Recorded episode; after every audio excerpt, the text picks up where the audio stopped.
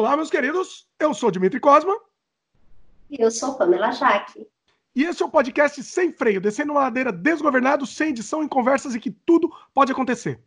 Hoje eu trouxe a Pamela aqui para a gente conversar sobre mudança de vida. Mudando de vida, sempre dá para a gente mudar tudo na vida, né, Pamela? Essa é a ideia. Ah, tá. E como dá? Às vezes a gente quer, acha que não pode, e de repente a vida fala, agora vai. E a coisa acontece de uma forma assim, o universo me surpreenda, né? Pois é. E foi mais ou menos isso que aconteceu comigo. Pois é. A gente, assim, a gente vai falar sobre as diversas encarnações, entre aspas, que vivemos na mesma vida, né?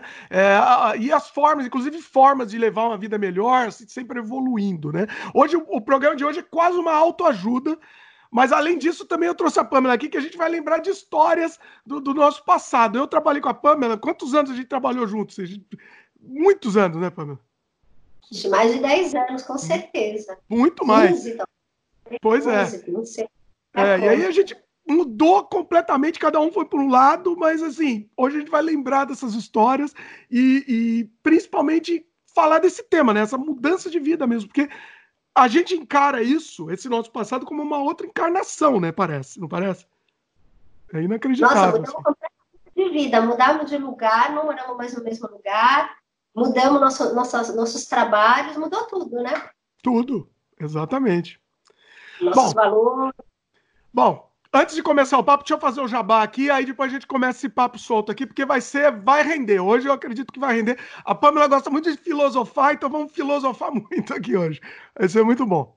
Bom, a gente está disponível em vídeo no YouTube, no canal O Estranho Mundo de Dimitri Cosmo, YouTube youtube.com.br Dimitri Cosma e também áudio no Spotify, Apple, Google, Anchor, entre outros. Você pode aproveitar também e assinar nosso podcast. Se você tiver, por exemplo, no Spotify, você clica seguir e aí você vai receber os programas novos que são lançados todas as terças-feiras, né? Se quiser, participe. Se você estiver assistindo no YouTube, comenta na própria página de vídeo do YouTube, aqui embaixo. E isso, o comentário de vocês é que nos move. A gente adora receber os comentários de vocês e a gente sempre lê, né? A gente sempre faz programas especiais lendo os comentários de vocês. Se você estiver escutando em áudio, você pode escrever para a gente para o semfreiopodcast.gmail.com e também a gente vai responder futuramente. É isso? Ah, antes, mais um jabá aqui, Pamela, deixa eu só fazer o último jabá antes do nosso papo correr solto aqui. Vocês já assistiram ao nosso longa-metragem Desamantes? É uma ode aos extraordinários encontros e desencontros da vida real. Ele está disponível é, no Vivo Play, no Look, então você pode comprar ou alugar lá. Você quiser ver o trailer também está aqui no post. Vale a pena, vale a pena você conhecer. Nosso longa-metragem a gente fez com, com, independente, com amor, com, com, com paixão, principalmente. Então vale a pena você conhecer. É isso aí, e agora vamos pro papo, Pamela. Mudando de vida, assim, as nossas diversas encarnações dentro da, da mesma vida, né? Vamos lá. Bom, Pamela, a gente trabalhou junto muito tempo, acho que a gente começou a trabalhar junto, se eu não me engano, foi em 1998. Não gosto de datar as coisas, mas vamos datar aqui. 98, se eu não me engano, 97, 98, por aí. E e assim, a Pamela tinha uma, uma empresa, né? Vamos, vamos contar um pouco, porque é interessante dar um overview antes de contar por que, que a gente até teve a ideia dessa, dessa pauta, né, de mudança de vida. Conta aí. É, eu estava procurando alguém que fizesse animações 3D. Eu trabalhava com treinária de treinamento da força de vendas da indústria farmacêutica. E eu trabalhava muito no papel, né? Eles é, manuais, depois tinha aquelas convenções de venda e fazia é, jogos, mas eram jogos presenciais, com papéis, com tabuleiros. E aí eu tinha decidido que eu queria entrar no mundo digital, queria sair do mundo do papel, sabe? Já não aguentava mais ficar em gráfica até de madrugada, e na época era ainda fotolito, aquela coisa que dava problema na cor, enfim, uma série de coisas, né? E aí eu entrei em contato, na verdade eu achei o telefone do teu professor. Você lembra do teu professor? Como é que ele chamava? Uh, não era o Prioste? Acho que era o Marcelo Prioste. É. O, Prioste, ele fez um primeiro game para mim, Lingo, né? E aí eu adorei a ideia, só que aí acho que ele não podia mais fazer, não sei qual era o lance, ele falou, meu, mas eu tenho um aluno que ele é muito bom, e ele faz 3D também, eu já queria entrar por 3D. E aí ele me passou teu contato. Aí eu liguei pro Dimitri, o Dimitri novinho, chegou lá na empresa, né? Apresentou o portfólio, conversamos. Aí montamos um primeiro game com 3D. Que, nossa, não me lembro qual que foi, Dimitri, você lembra qual que foi? Nossa, eu não lembro, a gente fez tanto que eu não, não lembro, meu. O primeiro não consigo lembrar. A gente tem arquivo, Era... né? Mas para lembrar de cabeça é difícil. Era no Director, eu lembro. Director. Falecido é, Director. O Director. E, nossa, eu lembro que assim, é, na, no começo era só o CD mesmo. Você tinha que pegar, levar o CD, colocar o CD e fazer o jogo rodar. E ele fazia a pontuação e tudo lá, né? E aí depois a gente quis evoluir. Nós quisemos ir para o CD híbrido. Nem, nossa, eu e o Dimitri, a gente tinha uns papos e a gente começava a viajar. E ele falava, não vai dar certo. E eu falava, não, por que vai? Por que vamos pensar? E aí a gente meio que discutia. Depois aí a gente tinha uma ideia brilhante, saía pulando no meio da sala, né, fazendo uma oferta. E vamos tentar assim, vamos tentar assada. E a gente sempre acabava achando uma solução, né? Ou ele quebrava os pau, né? A gente quebrava os pau. Nossa quebrar, a gente quebrava o pau. Mas era tudo assim, esses quebra-pau que também, no minuto seguinte, a gente resolveu o problema e já estava tudo certo, a gente já está no processo criativo de novo, né? Pois e é. aí, às vezes, você colocava, você colocava as limitações da programação e aí eu tinha que bolar um jeito, eu fazia a parte de design instrucional, né? Essa parte de, de bolar, assim, as ideias, para que se encaixasse dentro também do Dimitri estava trazendo, e outras coisas que a gente bolava junto também, né? A gente acabava sendo uma criação em conjunto. E aí veio a época do CD híbrido, onde a gente ainda botava o CD, o cara fazia a pontuação, mas a gente gerava o TXT com relatório. Era um exatamente. É. Olha, é verdade. Olha. E, e, assim, a gente fazia muito. É, a Pamela falou assim, mas deixa eu explicar um pouco melhor sobre isso. A gente fazia muito treinamento para indústria, indústria farmacêutica, né, Pamela? Muito, muito, muito. E, Acho que era mais, né? Assim, era basicamente 99% vai, dos trabalhos. É, era, né? Era tudo indústria. Era tudo para indústria. Então a gente treinava a força de venda. O que a gente mais. A gente tinha duas linhas de treinamento na área dos produtos. Então, por exemplo, vai lançar um produto ou tem um produto no mercado. Então, para o representante de vendas ir até o consultório médico para, enfim, mostrar os benefícios do medicamento, ele tinha que entender da doença, como é que a doença se manifestava e como é que o medicamento curava. E para isso ele tinha que entender de anatomia, de fisiologia, de fisiopatologia. E aí, às vezes, eu falava para o Dimitri, ó, oh, Dimitri, porque tem uma célula, você desenha uma célula. Sabe a membrana da célula? Aí o Dimitri falava, para com esse linguajar que eu não entendo. Nossa, a gente tinha que... tinha que estudar, é verdade. e aí eu não conseguia desenho. Aí você falou assim para mim, eu vou te ensinar a fazer o desenho palito. vou fazer um palito. É verdade. Porque ela, ela, tentava explicar no, no, ar, assim, ó, é uma, é uma, né, uma célula. Falei, faz no palito que daí a gente se vira para fazer bonitinho, né? É, o... ou então a gente tem umas ideias paralelas. Imagina que é uma nave. Aí essa nave tem um portal, e aí esse portal se abre e vai receber. Sei lá, a gente criava umas histórias também. Fizemos uma animação de, de vários de vários produtos dentro do corpo, indo até essas células, ou indo até os lugares onde eles tinham que agir. Enfim. Eu lembro de um que era uma. que era isso, que era um. um o personagem se miniaturi, miniaturizou. É assim, tá certo? Sei lá, que seja miniaturizou, entrou dentro do corpo, então tem, tinha toda a historinha, né? O personagem entrando na máquina, ficando pequenininho, indo pro corpo, aí dentro da nave, né? A fantástica viagem lá, e, e aí chegava nas partes, e cada parte tinha um jogo. Nossa, era muito legal, né? Era muito bacana. Ah, é, porque aí nós evoluímos, esse foi o próximo passo, né? Aí a gente sai, aí a gente estava no CD híbrido, e daí nós passamos para as plataformas LMS, então não precisava mais do CD, né? Você conseguia acessar tudo pela plataforma. E a gente começou realmente a trabalhar com vídeos 3D. Então a gente ia no estúdio, aí era super legal. Aí você fazia parte da direção dos vídeos, aí eu ficava acompanhando. tinha coisas que a gente resolvia na hora, eu, eu batia mais ou menos o áudio. Como é que é o nome desse ator engraçadíssimo? Nossa, esse ator era muito bom. Era o. Nossa, como é que chama? Marcos. Marcos, Marcos Teixeira. Teixeira. É. Muito legal. Era Nossa, muito bacana. Super, super de boa, errava super pouco, lembra? Quando e errava, aí... a gente usava os erros também, ficavam, ficavam engraçados também. Usava o make-off, é. né? Assim, era muito bom. Sempre muito... tinha os make-off no final do, dos CDs, assim. Eu não lembro se eu tenho no canal, eu lembro que até um tempo eu tinha no meu canal do YouTube, youtube.com.br Dimitri Cosmo, eu tinha alguns, alguns erros de gravação, acho que com ele, inclusive. Ou uns make-offs, eu tinha. Eu não sei se ainda tá no ar. Se tiver no ar lá, eu, eu coloco no, na descrição, inclusive. Então, ah, vai ser bacana. É, esses erros acho que eu só tenho, eu tenho backup, eu guardei os backups de quase todos os trabalhos, né? Enquanto a umidade de Patuba permitia a existência deles, né? Porque aqui. Mas você mantém tudo em CD, os backups só? Só em CD?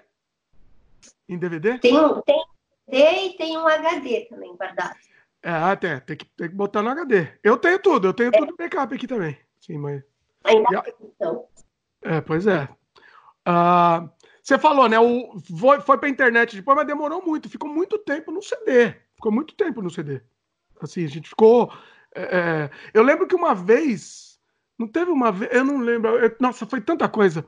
Foi, foi tanto projeto. Que, teve um que a gente fez muito legal. Porque o que, que acontecia? A gente se empolgava, né? A gente entregava mais do que o cliente queria. Acho que era uma falha nossa, inclusive, né? Isso era uma falha. Era. Você não acha? Era a gente se envolvia completamente com o projeto. É, a gente criava, criava cenários, criava animações. É... Nossa, assim, sabe? Era uma loucura. A gente ficava até de madrugada, nossa, viajando, no que, que a gente ia criar. Nossa, era uma loucura. Mas os trabalhos ficavam muito bons, realmente, assim, né? Os clientes elogiavam pra caramba, assim, sabe? Assim, Olha, a gente se... é a gente sempre fazia de um jeito assim. É, porque a gente se empolgava, a gente queria fazer mais, além de, de, de né, para conquistar o cliente e usar esse trabalho para outros, para conseguir outros clientes também. Então, é por isso que a gente queria fazer a mais. Mas eu não sei, pensando hoje em dia, entrando até um pouco no tema, né? Hoje em dia que mudamos de vida e tal. Você acha. Você acha. O que você acha disso daí? De fazer muito mais do que o cliente pagou pelo trabalho. Que é o que a gente fazia normalmente, né? Você acha, hoje em dia, pensando assim, o que, que você acha disso? Então, Dimitri, assim, né? Você, você fez uma pergunta que tem muito a ver com o que eu estou vivendo agora, né? Hum. Porque é, eu acho que essa é uma, uma das grandes buscas da minha vida é como eu posso exercer meu propósito de vida sem me preocupar com as contas, né? Acho que isso é o grande desafio de todo mundo. Porque eu sentia prazer naquilo, eu não via a hora passar. Eu queria Sim. fazer aquilo. Era divertido, eu né? também, eu adorava. Era é. divertido, era uma coisa. É, e a gente estava numa idade também que a energia, né, era uma coisa, a gente tinha muita energia, né? E, e todo mundo se envolvia na época, né? A Fabi, nossa, todo mundo, na época eu estava casada com a Alejandro, era todo mundo ali envolvido naquele negócio, todo mundo vibrando, e saíam uns quebra-pau também, quando a gente discordava. E depois o que eu falei, né? Era aquelas festas e a gente, nossa, sabe? Aquela coisa que todo mundo ficava parado pensando, como é que vai resolver? E de repente, eureka! Já sei, já sei! Aí para todo mundo aquela conversa, brainstorm. Era muito legal. Eu acho que ainda naquele tempo, a gente, a, ainda a gente recebia um dinheiro legal, eu acho, sabe? Ainda era, a gente entregava mais, mas eu também acho que assim, é, eu acho que a gente tinha duas vantagens. A gente tinha rapidez para criar, a gente sempre foi criativo, né? E você sempre foi muito organizado, né? Você já tinha todos os as, muita coisa pronta, né? De programação, de animação. Então a coisa ficava ágil, né? Não era aquela coisa que, né? Que, a gente conseguia customizar, assim, muito bem co é, coisas de outros trabalhos, inclusive de outros trabalhos que você tinha feito para outros lugares, né? É, você falou, é verdade. É, desculpe um, um parênteses aqui, depois você continua. O, a gente tinha um engine, né? De, por exemplo, a gente fazia muito quiz, né? Quiz para testar os, o, funcionário lá tal. Já tinha um engine pronto, criado, criado por mim e que a gente reusava ele sempre, é muito rápido, né? É verdade, é verdade. Né? Vai lá, continua, desculpa. Eu, é que depois que o passar do tempo, é quando vieram, vieram as plataformas LMS, né? Aí, beleza, a gente estava trabalhando com o Moodle na época, né? Só que, de repente, começou a chegar um monte de concorrente, jogando o preço lá embaixo. Uhum. Só que a qualidade. Então, o que, que eles faziam? É, eu lembro que, às vezes, a gente estava numa concorrência, naquela época tinha muita concorrência, mas a gente ganhava praticamente todas as concorrências. E depois a gente começou a perder concorrência, mas em função do valor. Eu não conseguia entender aquilo. E quando eu ia ver o trabalho que o concorrente tinha feito, nossa, mas nem se comparava com o nosso trabalho.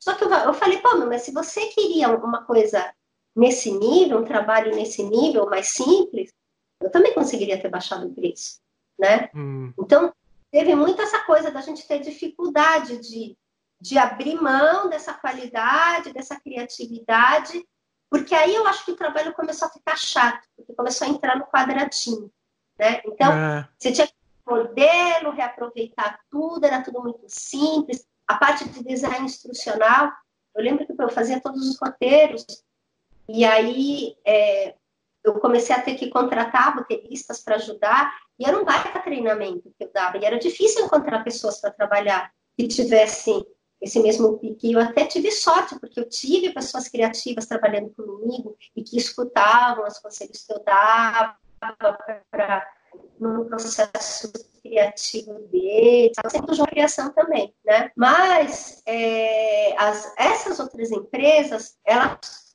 é, os roteiros, nossa, eu lembro que eu, eu via roteiros às vezes por uma ou outra ocasião, assim, de uma empresa, chegou a ser terceirizado, né? Por empresas maiores, eles mandavam um roteiro que já não tinham sido feitos e tinham que ser refeitos. E se eu olhava falava assim, a pessoa não tinha entendido o que ela estava escrevendo. Porque lembra, eu lembro assim que eu lia, eu tinha que entender o que eu estava lendo, para depois começar a pensar em qual é essa animação. Só que era um texto médico, ou também, que eu até esqueci de falar, eram textos de treinamento de desenvolvimento das habilidades de aprender a ouvir, empatia, depois tinha outros mais avançados, pensamento estratégico, estilos comportamentais. Mas não, aí eu comecei a ver que o mercado não. O lance era aquele. Passou a ser é, linha de produção. Né? Feijão com arroz e pronto. É. Era, é. E foi aí que eu comecei a desanimar, porque eu não podia mais fazer o que eu amava. Para eu poder fazer o que eu amava, eu tinha que, a gente tinha que baixar o preço, porque a concorrência estava pedindo. E eu percebi, eu comecei a não me sentir mais feliz com aquilo, né? Então, foi isso que começou a. Um dos pontos, né? Começou a. Eu comecei a. que acabou com toda essa mudança de vida, né? É, eu, é agora estamos alinhavando com o tema, estamos chegando no tema. Na minha opinião, eu também era assim. Eu, só, eu me empolgava muito, de repente, quando comecei a pensar. Eu não sei se você chegou a pensar nisso, tá? Acho que agora a gente pode falar, né? A gente não, pode, não faz mais esse trabalho, não, não pretendemos mais fazer mais esse trabalho, então acho que a gente pode falar. É, eu comecei a pensar que eu tô, eu tô matando formiga com, com canhão. Eu tava começando a pensar assim, entendeu? Pô, eu tô tendo um esforço tão grande, fazendo um trabalho tão legal desse, que aí, sei lá, vai ser usado lá de uma maneira descartável por um dia só, sei lá, entendeu? Ou que, que seja, sei lá, por uma semana, sei lá, entendeu? E, e para quê, entendeu? Para quê, né? Quando, quando, quando é muito dinheiro, é, entendeu? Até, até né, justifica, até mantém um pouco a sua, a sua energia em cima. E aí quando começa, foi isso que você falou também, começa a cair o dinheiro, porque, sei lá, ou ter mais concorrência. E não tinha muita concorrência, né, no, a princípio. Ninguém mexia com o Director, né? Director era um negócio do outro mundo, né? Era uma coisa de ET para mexer. E, e aí eu falei, putz, é, né? Entendeu? Eu tô perdendo, gastando tanta energia, desprendendo tanta energia fazendo esses trabalhos e, e, e para quê? Qual que vai ser o legado que isso vai ficar, né? Então, esse foi um dos motivos. Eu não sei se você também bateu isso também para você. Para mim bateu muito isso. Olha, eu lembro que no primeiro momento, quando eu entrei para trabalhar com a indústria, né? Porque eu sou, eu me formei, eu sou publicitária de formação, fui trabalhar em agência de publicidade, passei na DM9, na Young Rubicon, tal, na QG, né? E, e foi uma área que eu não gostei muito, né? Achava muito estrelismo, assim, sabe? Uma coisa muito. E outra coisa, aquela coisa de você ver que você tinha que vender um produto e você tinha que vender aquele produto. Mesmo aquele produto não tivesse, é, né, aquele, né, o, o argumento de venda ali não fosse bem aquele, você tinha que criar um argumento consistente para que o consumidor quisesse comprar aquele produto. E eu falava, cara, mas eu não acredito nesse produto, mas o quê? Tem que criar um comercial para vender esse negócio que, Sim. sabe, não faz sentido. É. E aí eu acabei, na verdade eu recebi uma ligação um dia, eu, na verdade eu ainda fui trabalhar na Nielsen, aí eu fui para o outro lado, fui trabalhar com a área de marketing da Nielsen, entrei no mundo corporativo né, multinacional, tal, aquele esquema mais, né, agência de publicidade tinha aquela coisa toda do ego, mas era um ambiente bem solto, né? Mundo corporativo, já, eu já me senti entrando assim no exército, sabe? Nossa, eu, gente, eu fiquei lá, eu acho que menos de dois anos eu não aguentei trabalhar num, numa empresa grande, assim, e, e assim, de todas as coisas que aconteceram lá, Imagina, eu fiquei, eu queria entender sobre análise de dados. E eu fui trabalhar com análise de dados.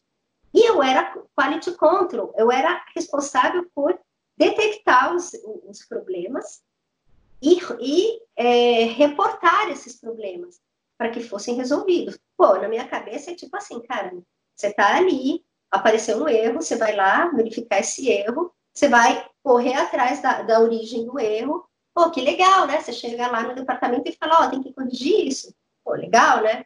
Mas uhum. não, porque aí você apontar o erro, ainda mais se tivesse envolvido alguém que estava no alto escalão ali, era um problema, porque você não podia expor essa pessoa. E eu não conseguia entender isso, não entrava na minha cabeça, assim. Sabe, política, né? Aí vira política. É. Exatamente. Era assim, político total. Então, tanto tive aulas de como colocar um erro. Na época não tinha nem computador, era máquina elétrica, eu fazia aqueles memorandos que eu tinha que colocar naqueles envelopinhos laranjinhas, passava o cara com o carrinho, né? Colocava lá e distribuindo pelo departamento.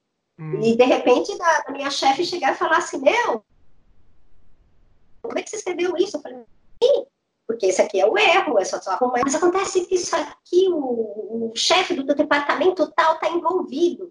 Ele vai acabar com você. Eu falei, como assim? Ele devia estar contente que eu achei o erro, né? Ele falou, peraí que eu vou te ensinar a usar o gerúndio. Olha! Ela falou, daqui em diante, ela falou, Pamela, eu boto minha mão no fogo pelos teus relatórios. Eu confio. Se você falou que é isso, para mim é isso. Só que eu vou te ensinar como escrever o relatório porque você tem que ser política. E aí eu não tava, eu, não era isso que eu queria para minha vida, né? Uhum. E aí eu resolvi trabalhar por conta própria, não sabia direito com o que, que eu ia trabalhar. Comecei fazendo logotipo, é, papelaria, coisas desse tipo, até que um dia chegou esse telefonema de uma gráfica, menina falando que é, eles iam fazer uma grande quantidade de transparências, na época era, era transparente. Transparência. Data show, era. É, não, não tinha nem data show, porque a gente imprimia a transparência. O data Você imprimia, era... colocava no, no, no, projetor. É. Projetor. Nossa senhora. E aí, eles estavam quase fechando a concorrência, só que eles não gostaram da arte das transparências. Então, precisavam de alguém mais criativo para montar as transparências no PowerPoint, né?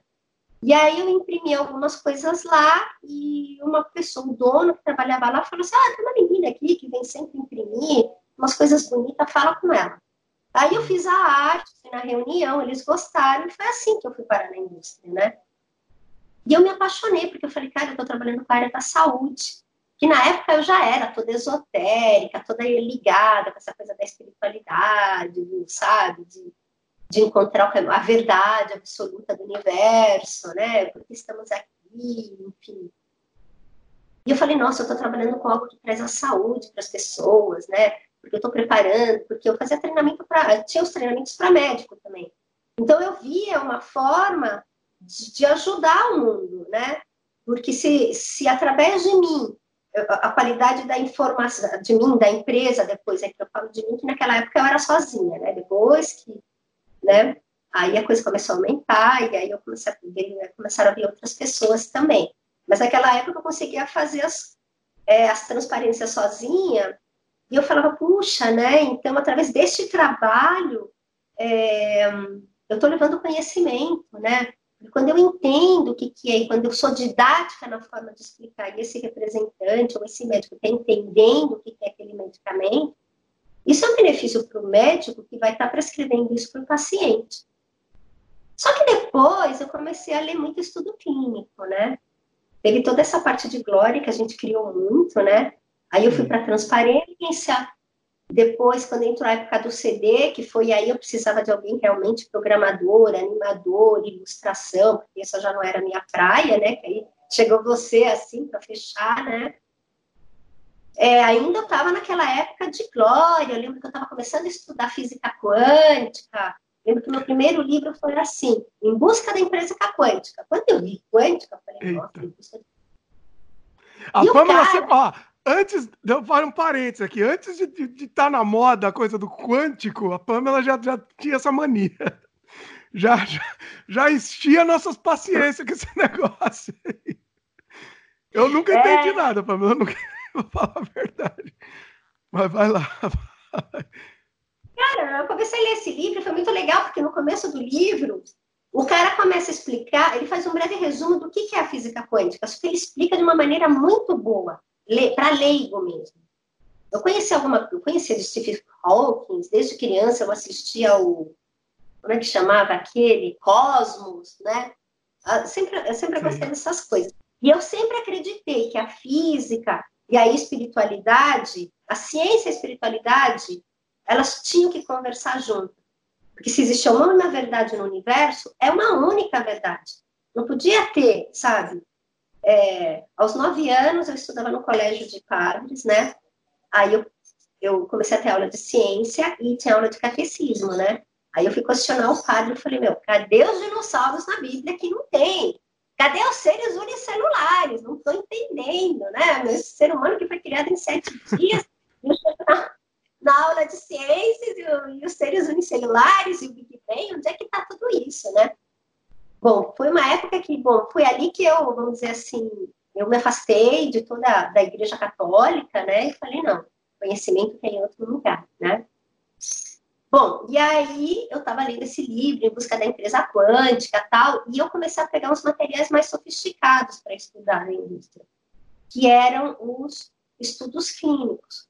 Que aí você começa a entender os estudos que foram feitos, né? E eu comecei a ver, entender melhor o que, que eram os efeitos colaterais e tal, que alguns medicamentos que a gente estava tomando, assim, sabe, não eram tão seguros quanto a gente pensava que eram, né? Assim, Dimitri, eu agradeço muito a indústria farmacêutica, ela proveu muita coisa para mim, assim, sabe?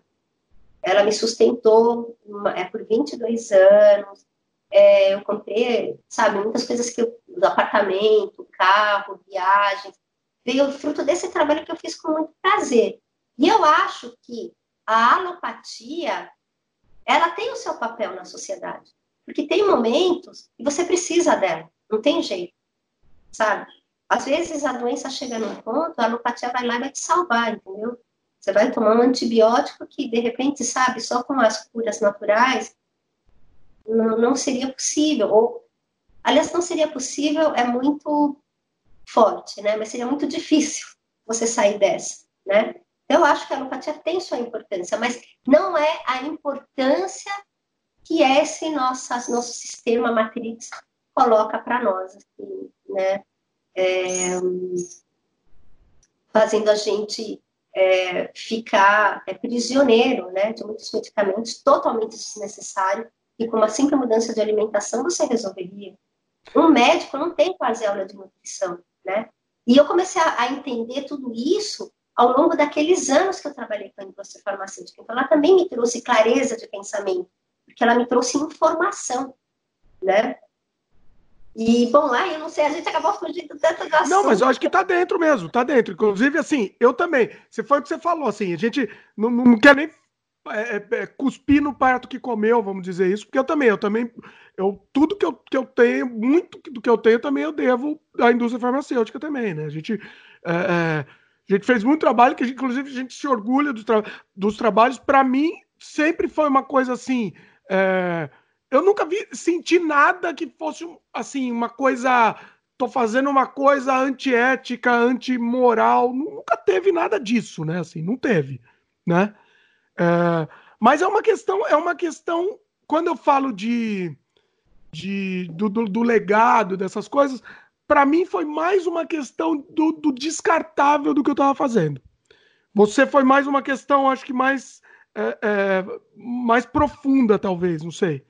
É, mais o que representava aquilo lá, né? Para mim foi o que não representava. Foi diferente, entendeu? Não sei se eu estou deixando é, claro aqui. É que, na verdade, todos esses trabalhos que a gente fez, né, com tanta dedicação, hoje em dia fazem parte só de um backup, né? É um e olhe lá ainda, né? E olhe lá. Pois é. Não serve para nada. É, é, exatamente. Assim, foi tanta energia desprendida, não, não é que não serve para nada. Assim, a gente, a gente ganhou o, o suficiente para fazer aquele trabalho. Beleza, entendeu? É um trabalho como outro qualquer. Mas, mas é isso, a gente, a gente sempre teve, né, Pamela, a, a, a vontade de, de repente, transcender a, a, coisa, né? Produzir coisas para ficarem, né? É, eu agora eu tô conseguindo fazer isso, produzir coisa que eu quero, que eu não tenho absolutamente nenhuma entendeu? Nenhum dedo me apontando, né, pedindo o que, que eu tenho que fazer, me definindo o que eu tenho que fazer. Eu faço o que eu quero e, e é uma coisa que eu quero deixar de legado. Mas é, não é fácil chegar nesse ponto, né, na, da vida. Você precisa antes ter um, você precisa se sujeitar a muita coisa antes para chegar num ponto que você você pode dizer, agora eu faço o que eu quero, né? O que, que você é, acha? Eu acho que a gente aprendeu, né? Acho que a gente teve aprendimento técnico também, né? principalmente você, né? Eu te, eu te dei vários desafios, né, Denise? Fala a verdade, né? Pois é. Pessoa falava mim, dá para fazer tal? Você fala, Pamela, isso é CGI, você tá louca? Então, você virava e fazia, dava um jeito, tinha que dar um jeito. Aí tá, e aí, como é que vai ser para fazer esse negócio? É realmente. A nossa, a nossa criatividade não tinha limite, né? Mas o mundo corporativo, o mundo da economia Matrix, né? Ela tem que pôr esses limites, né? Aliás, sabe o que, eu lembrei quando você falava em transcender? Um trabalho que você fez que, nossa, aquilo me inspirou muito, inclusive para começar a fazer roteiro não linear, aquele ah. surrealidade, lembra? Surrealidade, pois é. O nosso jogo é um jogo ah, sobre o surrealismo, um adventure. É, é, e a gente sempre queria vender para o cliente essa mesma mecânica, né? E não conseguia, é, os clientes não queriam pagar, por exemplo, porque era caro, né? Não dava, era um negócio complexo. A gente fez algumas coisas, a gente deu umas pinceladas no surrealidade, no que era o surrealidade para alguns trabalhos para os clientes, mas mas nunca deu para fazer um negócio tão profundo quanto a gente queria fazer, né? Não dava. Meu game, olha, eu não sei, roda nas plataformas ainda. Você devia botar um download aí pro pessoal ver. Eu tô pensando baixar. em fazer um, um, um, gameplay comentado dele, alguma coisa assim. Eu tô pensando nisso. Porque logo, logo ele talvez ele não rode mais, né? Então, assim, enquanto roda ainda, talvez eu queira. Eu tô pensando em fazer isso, sim. Pois é. Porque pode, é lógico que a interface já é de uma outra época, mas, meu, a mecânica, sabe? A forma como você coloca ali para a gente entender o que é esse movimento, né, do surrealismo. Nossa, eu estava genial. Eu joguei muitas vezes aquele jogo, assim, sabe? Genial. O, o, roteiro ainda tá legal, né? Assim, visualmente ele é datado, ele, obviamente que ele é datado, mas o roteiro é legal, então dá para se divertir ainda, né? Pois é. Um dia talvez ah. eu, eu, divulgue. É, é, distribua assim de graça pro pessoal, assim, talvez. Quem não sabe, ele saiu, foi publicado na revista do CD-ROM. Nos Ai. anos, anos, 90, anos 2000. No começo dos anos 2000, foi publicado na revista do CD-ROM e, veio o CD dele e tal. Talvez um dia a gente publique aí, vamos ver. É uma boa ideia, interessante. Mas é isso, né? A gente sempre queria chegar. Ah, e uma coisa interessante também, eu sempre fazia jogo, você lembra? Eu fazia um monte de jogo sozinho, por mim, para distribuir de graça. Eu falava, Pamela, vamos tentar vender um, esse, por exemplo, esse engine do jogo para o cliente, para a gente fazer alguma coisa. E aí eu criei um jogo de plataforma, não sei se você lembra desse jogo, que era uma menininha pulando assim. Falei, vamos tentar colocar isso num, num, num adver game, fazer algum adver game. E nenhum cliente, os clientes não queriam, não se interessavam por isso, me dava, me dava uma, uma tristeza. É que era o público errado, né? Público errado. Público errado. Já, se a gente for pensar bem, eles aceitaram muita loucura nossa, né? Aceita... É, é verdade. Muito loucura, né? Eles pois é, aceitaram. É, pois é. Às vezes nem sabiam. Eu lembro uma vez um, um cliente, o Nelson, falando assim para mim, eu não sei o que você vai fazer, mas eu confio. Vai, faz, faz, que eu não estou entendendo nada que você está me falando. Porque eu tentava explicar o negócio não linear e não sei o quê. Ele falou, vai que vai que eu estou na confiança aqui, né? A gente falando em não linear, a gente. Oi? Desculpa. E a gente conquistou essa confiança, né? Na, naquela época, antes de entrar, né, essa parte que acabou virando linha de produção, os e-learnings, a gente, a, a, o cliente tinha uma relação de confiança muito grande com a gente. Às vezes eles nem sabiam direito o que a gente estava fazendo, né? Pois é. Eu entregava no dia da, da, da apresentação do trabalho e, e o cliente aprovava. Uma coisa que a gente queria muito fazer, e a gente deu uma, também uma pincelada, mas eu queria fazer muito mais extreme, e hoje em dia está na moda, que é o vídeo não linear, né? Então a gente chegou a fazer algumas coisas assim, mas eu queria fazer como hoje fizeram o, o Black Mirror, Black Mirror lá, que é o não linear, aquele episódio do Black Mirror Bandersnatch lá não linear, eu, naquela época, eu já queria fazer e nenhum cliente bancava isso, porque era um negócio complicado, né? Tinha que ser em vídeo. E a gente, na verdade, teve um que bancou um, um, um início dessa ideia. Não foi exatamente o que a gente queria, mas oh, lembra? Farmacovigilância. Farmacovigilância mesmo, exatamente. Foi lindo. Cheira também. Sim, espetacular. O, o, vídeo não linear, que você escolhia o, o, o, destino do personagem, tudo em vídeo, foi, foi incrível, incrível, assim. Lembra? É. Tem, que mais? Que mais? Tem, tem mais um depois desse, não consigo lembrar. Mas o primeiro que a gente foi foi esse farmacovigilância. Que a pessoa Sim. clicava. Nossa, era, Nossa, era muito legal, era muito bacana, era muito bacana. E assim, bom, isto posto, daqui a pouco a gente vai lembrar outras histórias também desse, desse tempo aí também. E se lembrar também, volta aqui nossa conversa não o vídeo não linear e nossa conversa não linear também. É, é, né? Pois é. E aí vamos, vamos pensar agora nesse, nesse momento de mudança, né? O que, que acontece para mudar? Nós dois mudamos de vida, inclusive, assim, completamente, né? Assim, completamente mesmo. Eu, assim, eu tava numa situação quando a, quando a gente trabalhava junto, eu estava numa situação muito confortável, tá? Sincero, assim, no sentido assim, a gente trabalhava intensamente num período X, então, sei lá, ah, tal, isso, e, e geralmente era para ontem as datas, né? Tudo corrido. Intensamente, a tal, para tem que entregar daqui a quatro dias, tá? varava quatro noites, né? Tinha idade para isso, hoje em dia eu não consigo fazer, jamais fazer isso. Você consegue fazer isso? Eu não consigo mais, não. Não, não. não consigo. Mas nem pensar é, varava quatro dias e quatro noites sem dormir e tal, e entregava. Beleza, eu estava garantido de, de, de, de dinheiro por, sei lá, mais de um mês. Eu já estava garantido lá. Entendeu? Não precisava mais entrar nada que já estava tava bom, já me, me, me bancava por esse tempo, entendeu? Ou mais ainda, bem mais. Alguns trabalhos bem mais, dois, três meses, então, já garanti, entendeu? E, então era uma situação muito confortável na vida, né? Eu, eu tava nessa situação, não sei você, como é que você tava? Tava também era assim então, também? O meu problema foi quando eu comecei a, a que eu montei a empresa, comecei a ter funcionário, aí as coisas começaram a se complicar, né? Que aí não é. Nossa, eu lembro que até na época ali que eu estava falando das transparências, teve um final do ano que eu trabalhei. Olha, eu não me lembro quantas transferências eu fiz. Muitas, muitas. Eu lembro que o que eu recebi dava comprar um carro, assim, naquela época. Assim. Mas também trabalhou pra caramba. Nossa, não dormia, né? Foi uma loucura. Eu trabalhava sozinha com dois computadores. Eu trabalhava com dois computadores, porque enquanto em uma coisa eu estava processando uma coisa, na outra eu estava fazendo, escaneando não sei o quê. Então ficava um computador aqui, o scanner, a impressora no meio e outro computador do outro lado, assim, sabe? Eu ir para cá e para lá, assim, era uma loucura, né? E depois, né, aí, porque eu tinha uma empresa, né, tinha a BP, que aí eu trabalhava com indústria farmacêutica, mas trabalhava com material impresso, que a gente se conheceu nessa época. Sim. Que eu era do material impresso e já queria sair para o material digital. Sim. E aí e veio esse primeiro, essa, esse primeiro impulso de mudar de vida. Na verdade, assim, eu trabalhava muito, né? É... E, na verdade, naquela época, meio que eu já tinha conquistado quase tudo que eu queria.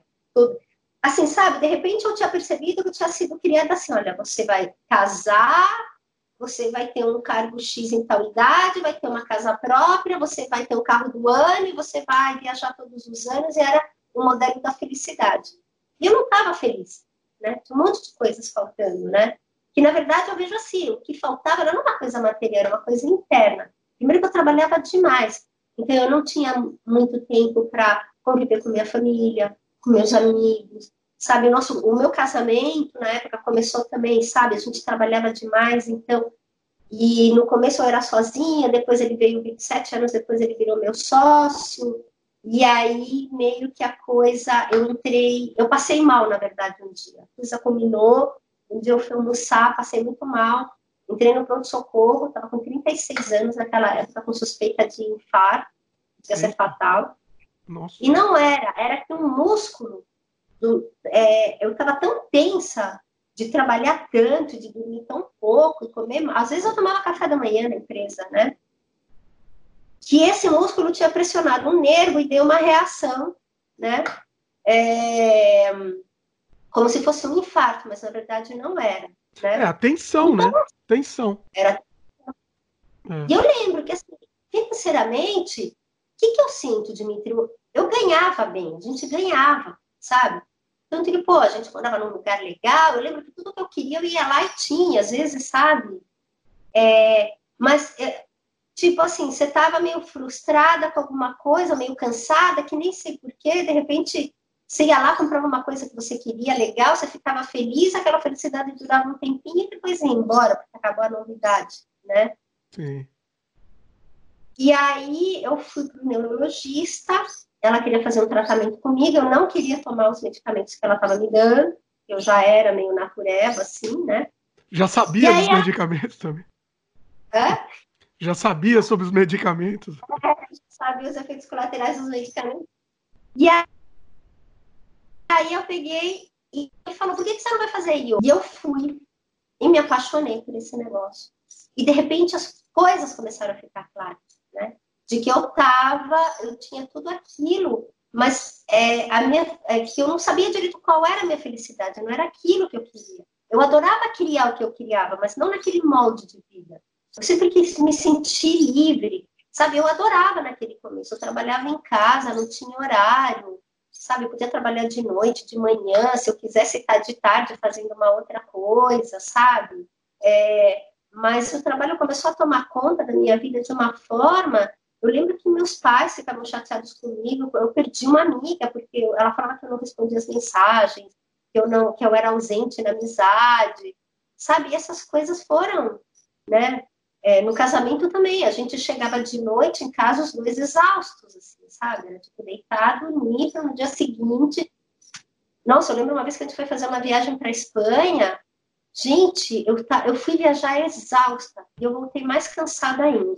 Olha só. Foi maravilhosa a, é, a viagem, conheci muitos lugares, uma viagem inesquecível, que eu lembro até hoje. Mas eu me lembro que eu estava sempre muito cansada, muito cansada eu falava assim, puxa, como eu queria aproveitar minhas férias descansada. Eu queria estar aqui com vitalidade, eu queria estar assim, sabe, bem para curtir tudo isso, né? Hum. E aí foi quando eu me separei, larguei a empresa também. Falei, vou começar tudo de novo, e vou trabalhar só no mundo digital. Na verdade, a gente já trabalhava junto, e aí a gente começou a trabalhar mais próximos ainda, porque aí virou tudo digital, né? E, e, esse começo foi, foi difícil, assim, financeiramente, porque naquela, eu, eu não sei, eu, eu tinha uma, eu, eu, eu acho que eu superestimei, assim, a capacidade que eu ia ter de fazer essa mudança. de, de sair de lá, montar uma empresa, continuar atendendo o mesmo cliente, eu tinha essa facilidade. Eu continuei atendendo os mesmos clientes, mas com uma outra estrutura, com outro produto, que a resposta não veio tão rápido, porque era muito inovador para eles, né? É, você não tinha o custo fixo né, da empresa. Antes tinha a empresa montada, né, com custo fixo alto, e aí quando fez essa mudança, não cortou esse custo fixo, não foi isso? Ah, então, que essa aí foi uma cagadinha que eu fiz, né? Aliás, eu percebi que mulheres adoram fazer isso. Quando a gente está, assim, muito exausta de uma situação, é como que a gente entrega. Eu lembro que por eu ser fundadora, a gente fez uma negociação, eu fiquei com apartamento, fiquei com meu carro, enfim. Mas depois de muito tempo, eu vim entender que aquela empresa valia muito mais, né? Eu era sócia fundadora da empresa. Eu tinha direito a ter tipo outro tipo de avaliação da empresa e de eu ter de eu, eu poderia ter recebido um, um, um valor mensal que meu ex-marido ficou com a empresa é, durante um tempo determinado, né? Mas naquela época, não sei, eu só queria acabar com aquilo e eu acho também que a nossa sociedade Hoje eu faço parte do Sagrado Feminino também, né? E aí no Sagrado Feminino eu vim entender que tem muitas coisas que nós mulheres fazemos porque a gente ainda está naquela estrutura de pensamento, mas de um modelo machista. Porque o machismo não é uma questão só do homem, a postura do homem.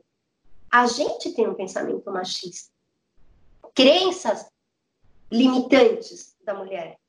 Né? Uma das minhas perguntas nesses últimos tempos, que é o que eu estou trabalhando agora, é como eu realmente posso me empoderar de mim mesma, manter, continuando sendo mulher?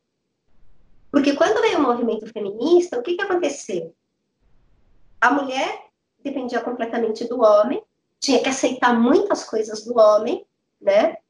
É, fazer de, sabe, tipo, fazer vista grossa para muita coisa, para poder manter aquele casamento. Quando veio o movimento feminista, o que, que a mulher, qual era a principal ferramenta que a mulher precisava para essa independência? Ela precisava do financeiro. Ela precisava ter o sustento dela para ela poder alcançar essa independência. Só que aí a gente começou a seguir o modelo ma masculino. A gente se masculinizou. A gente começou a ir para as empresas e trabalhar e imitar a postura dos homens. Então, se eu quero ser respeitada aqui como líder nessa empresa, eu tenho que ter uma postura masculina, como se é um homem falando aqui, para que eu hum. possa conseguir esse respeito. Então, a gente é, negligenciou a nossa natureza feminina. E aí isso começou a causar muitos conflitos internos, porque você não se sente plena. Por quê? O que a gente entende que é mulher? Mulher é o sexo frágil. Então, por exemplo, eu velejo, né? Então, às vezes eu estou no veleiro você vai pegar uma tempestade, alguma coisa assim, eu falo, pô, não é que eu quero ser tratada como um homem no veleiro, mas eu não quero ser tratada como aquela mulher, ai, não pode porque é perigoso, ai, ela não pode mexer ali porque ela tem menos força, ou porque pode ser perigoso para ela, porque ela pode ficar com medo. Meu, a mulher pode fazer um monte de coisa no veleiro. Tem mulheres que velejam sozinhas, que atravessam, fazem viagens ao redor do mundo sozinhas, né?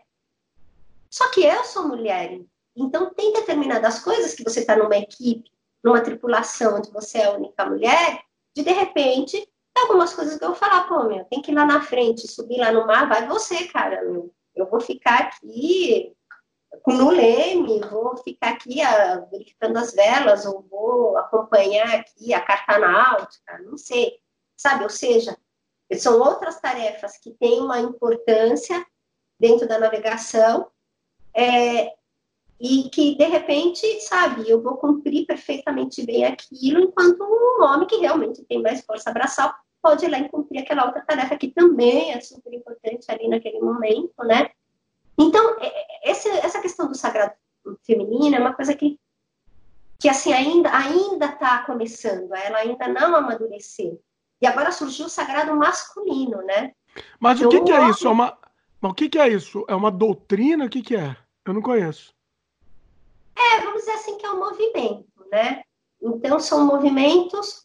É, normalmente, as mulheres começaram se organizando em rodas de mulheres para conversar sobre as questões da feminilidade, se reconectar com o útero, com as memórias, começar a entender uh, melhor o que, que a gente realmente é, como é que a gente se relaciona né, com o mundo masculino. Então, por exemplo, é, eu, fui casada duas vezes, nesses dois casamentos, e aí coisas que eu, que eu fiz ou deixei de fazer e que eu percebi que não era em função do que a minha essência estava buscando, mas em função do que eu aprendi que era o melhor para o casamento. E que não foi, porque no fim causou uma frustração em mim, e aí criou situações de discussão, de afastamento, né? Uma das coisas, por exemplo, que um dia eu percebi assim, ah, tipo, o homem tem que ter a última palavra. Eu falei, mas como assim, Pamela? Mas era que eu acreditava. E assim, Dimitri, não é uma coisa que o outro estava falando para mim que tinha que ser assim. Eu não posso nem pôr a culpa no meu cônjuge. Era uma coisa que eu cresci, eu, eu fui criada dessa forma. Então, eu estou tendo que reprogramar minha mente, né? Eu sempre acreditei que a conversa tem que ser, né, de igual para igual, né? É, é, uma troca ali, né? Não, não tem quem é melhor é pior, né? Ou, ou, porque você é o homem e eu sou a mulher, né? É... Então, uh, e o sagrado masculino, ele também é uma coisa que está nascendo agora, muito recente, que os homens estão se reunindo. Porque assim, né, Dimitri, a gente foi criado assistindo Branca de Neve, Bela Adormecida, né? Graças a Deus que chegou o Shrek, assim, para começar a quebrar esses mitos. Que as histórias acabavam, eles casaram e foram felizes para sempre, né? E a gente pois nunca é. sabia o que ia acontecer. Acabava a história, né? É isso. Pois é. É isso. Então, quer dizer, você ficava esperando o príncipe encantado e olha, era sempre assim, a mocinha em perigo, né? Presa no castelo, na masmorra, né? E este homem, né, corajoso, né, um super-herói que ia enfrentar tudo e a todos para te salvar. Este homem era quem vinha realmente te resgatar. Ela era só, este homem era a salvação da tua vida. Ele, ele ia prover toda a segurança, tudo que você precisava. E é um peso muito grande para o homem. E aí, para o homem também fica difícil ser esse príncipe encantado, né? Então, hoje está tá, tá vendo esses dois movimentos, do sagrado masculino e do feminino, para começar a rever o que, que é realmente ser homem e o que, que é realmente você ser mulher, né? Só que eu estou falando isso agora. Naquela época, eu não tinha esse conhecimento, eu não, tinha, eu não conseguia enxergar isso. Eu só sabia que alguma coisa em mim é, era uma, algo que eu buscava e que eu não conseguia alcançar, né? Então, voltando, que eu já fugi muito do assunto de novo, mas você falou que a gente podia filosofar, né? É, sem freio é assim que funciona. Vai é. lá. Então, assim, eu acho que ali na BP, né, quando eu estava é, trabalhando com a área, é, com a primeira empresa, teve muita abundância financeira, realizamos, realizei muitas coisas, mas eu perdi muito a minha qualidade de vida, eu perdi a conexão comigo mesma. Na segunda empresa foi mais difícil, eu, me, eu fiz uma má negociação, vamos dizer assim, quando eu me separei, me senti culpada também, porque eu estava me separando, não sei o quê. Aí eu me apaixonei por outra pessoa, aí, sabe, daí de novo entra todo esse contexto. Olha só, Dimitri, quantas coisas que a gente faz por causa da sociedade. Sabe, é, de repente você as coisas acontecem, você está sendo honesta, seguindo, ou sendo honesta com você mesma, sendo honesta com o outro, mas você sente um monte de culpa. Porque aí a sociedade começa a te cobrar o que você devia e não devia estar tá fazendo, porque, sabe, era muito melhor, você tinha que ficar naquele casamento, naquela empresa, porque as coisas estavam indo bem, e, né? É, é, é apontar e... o dedo, né? A, a, sociedade gosta de apontar o dedo e, e julgar, basicamente, né? toda separação, ele traz sofrimento. Não importa se você está terminando, se a outra pessoa está terminando com você. Ela sempre Sim. traz um problema de separação, né? No é. meu caso, acho que se eu não sentisse tanta pressão, é, é, tanta cobrança de mim mesma em atender o que todo mundo estava esperando, porque eu já estava fazendo uma coisa, sabe, saindo de uma empresa que estava indo bem, me separando para começar uma coisa nova com uma outra pessoa sabe? Era uma coisa assim que é uma pessoa mais jovem, sabe? Foi uma coisa assim que eu tive que enfrentar muitas coisas, né? Dos amigos, da família. Minha mãe ficou um ano sem falar comigo, né? É, então esse começo foi difícil, mas eu consegui. Nós conseguimos, né, Dimitri? Pois é. Depois de um tempo, a, de novo, montei empresa, comecei a contratar gente, né? E deu tudo certo. Deu tudo certo. Graças a Deus. Pois é, é, é, é, uma das, das voltas por cima aí, né? Sempre é, é, é isso que é interessante na vida, né? A vida a gente parece que tá, tá indo ladeira abaixo e dá a volta por cima. Isso que é o que é o, que é o nosso objetivo, né? Não sei, não sei se necessariamente quer ser sempre possível, mas é o nosso objetivo, pelo menos. Mas eu penso, Dimitri, sabe? Às vezes eu fico meio assim pensando, nossa, se eu tivesse a visão que eu tenho agora, naquela época, sabe? Começa aquela cobrança, né? Mas eu falo, meu, eu vim, eu sou de uma geração de mudança, né? Eu sou a geração da mudança. Sim. Quando eu tinha 15 anos, as mulheres ainda casavam virgens, sabe? Quando eu tinha 15 anos, não tinha celular, entendeu? Sabe? Quando eu nasci, a TV era preto e branco, né? Então, hoje em dia, eu estou trabalhando mais isso, que tudo isso porque eu, com cada etapa da minha vida que eu passei, eu aprendi. Sabe? Foi um aprendizado. Foram obstáculos que a vida me colocou e que eu decidi superar esses obstáculos. E para poder superar, veio esse aprendizado, essa consciência. Do que eu... Então, eu tive perdas, mas essas perdas é que me trouxeram essa consciência para o que eu estou vivendo agora, né? E, e depois... É, a, gente, a gente precisa passar por isso para entender que a gente, né, para entender o que, que a gente faria diferente. Se a gente não tivesse passado por isso, a gente não entenderia, a gente não evoluiria, na verdade, né? É, porque a gente não foi criado para isso, né? Para eu poder ter tomado decisões, decisões diferentes, eu teria que ter sido tido, ter tido outro tipo de criação. Eu não falo só da criação familiar, é a criação, a educação que a gente teve na escola, as informações que chegam das mídias, né? O que, que os círculos sociais que você tem esperam de você, é tudo, né? E, mas mesmo assim foi muito bom, né? A gente ali cresceu bastante, fizemos bastante coisa, até que entrou essas concorrências. Aí que a coisa realmente começou a ficar. Aí realmente a coisa começou a ficar difícil. Aí eu comecei a sentir que o, o, o, número de horas que eu trabalhava não compensava o valor que eu recebia. Tinha uma vida confortável também, né? Pagava minhas contas, enfim, tinha uma vida confortável. Mas eu não sei se você sentiu isso, mas eu primeiro que eu acho assim, a gente perdeu essa paixão que a gente tinha, né, da gente ter essa liberdade de criação. Aí para poder ganhar dinheiro teve que ir pro quadradinho. Então eu perdi o tesão da criação. Linha de montagem, virou linha de montagem. É. E você trabalhar 12 horas por dia para entregar uma linha de montagem, vendendo por um valor mais em conta. Sim. É.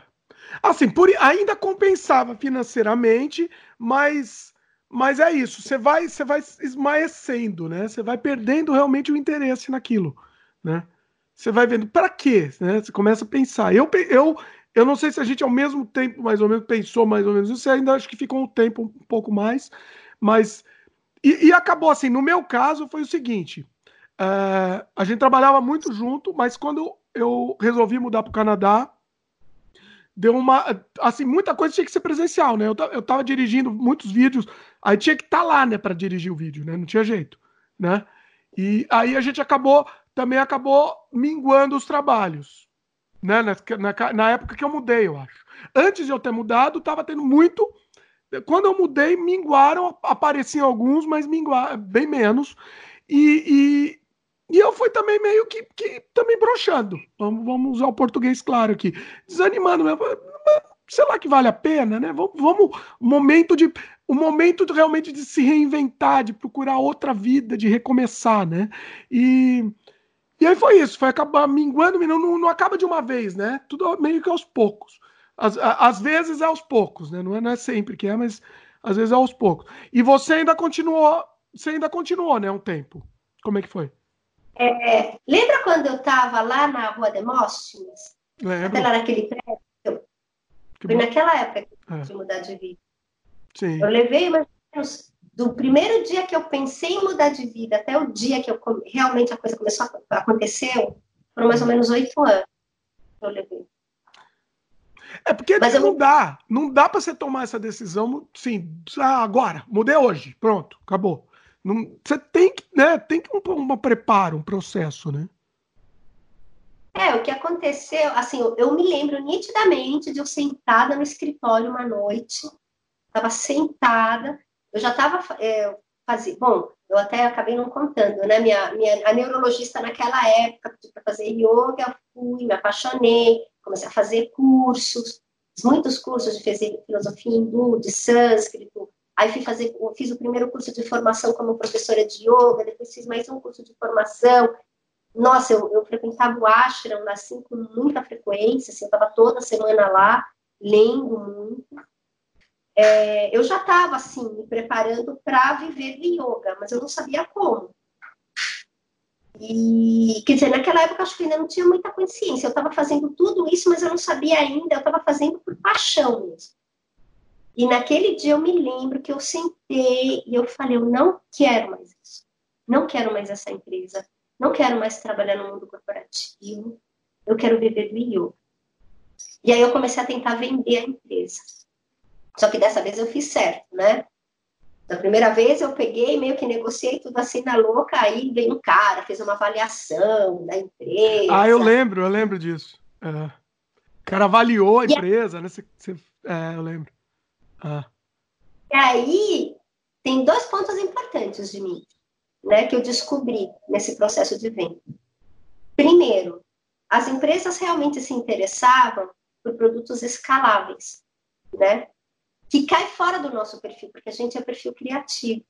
Para a gente é difícil fazer algo em escala, né? Sim. Eu lembro que até veio um cara que conversou com a gente que estava representando uma empresa do Vale do Silício que estava procurando empresas no Brasil. E ele falou, Pamela, teu trabalho é lindo, é maravilhoso. O problema é o seguinte, tem muita criação. A gente precisa de algo que dê para produzir em escala. E aí eu comecei a pensar, meu Deus, o que, que dá para produzir em escala? E para mim era tão difícil imaginar um produto, né? Um aplicativo, uma plataforma, né? E, e, e, é, era um esforço que eu teria que fazer que eu não sabia mais se eu estava com, com, vontade de colocar esforço nisso. Já que, na verdade, eu estava começando a eu queria vender a empresa para sair fora. Sim. E o segundo problema foi que a empresa era pequena. Então, a gente conseguiu duas empresas que tinham interesse em comprar. Só que, como é empresa pequena, os sócios não podem sair do negócio. Ah! Tinha que continuar é... levando, tocando o negócio. É. hum. Então, é assim: explicam, teu prolabore. É, eles não. Eles, eles sempre tentam não dar dinheiro na tua mão. O que vai fazer é que você vai ganhar mordomia, a tua empresa vai ficar linda, eles vão investir na empresa, você vai ganhar, vai fazer uma retirada mensal três vezes maior, só que aí eles vêm com as metas. Hum. Só que a projeção de crescimento para o primeiro ano, para o segundo ano, para não sei o quê.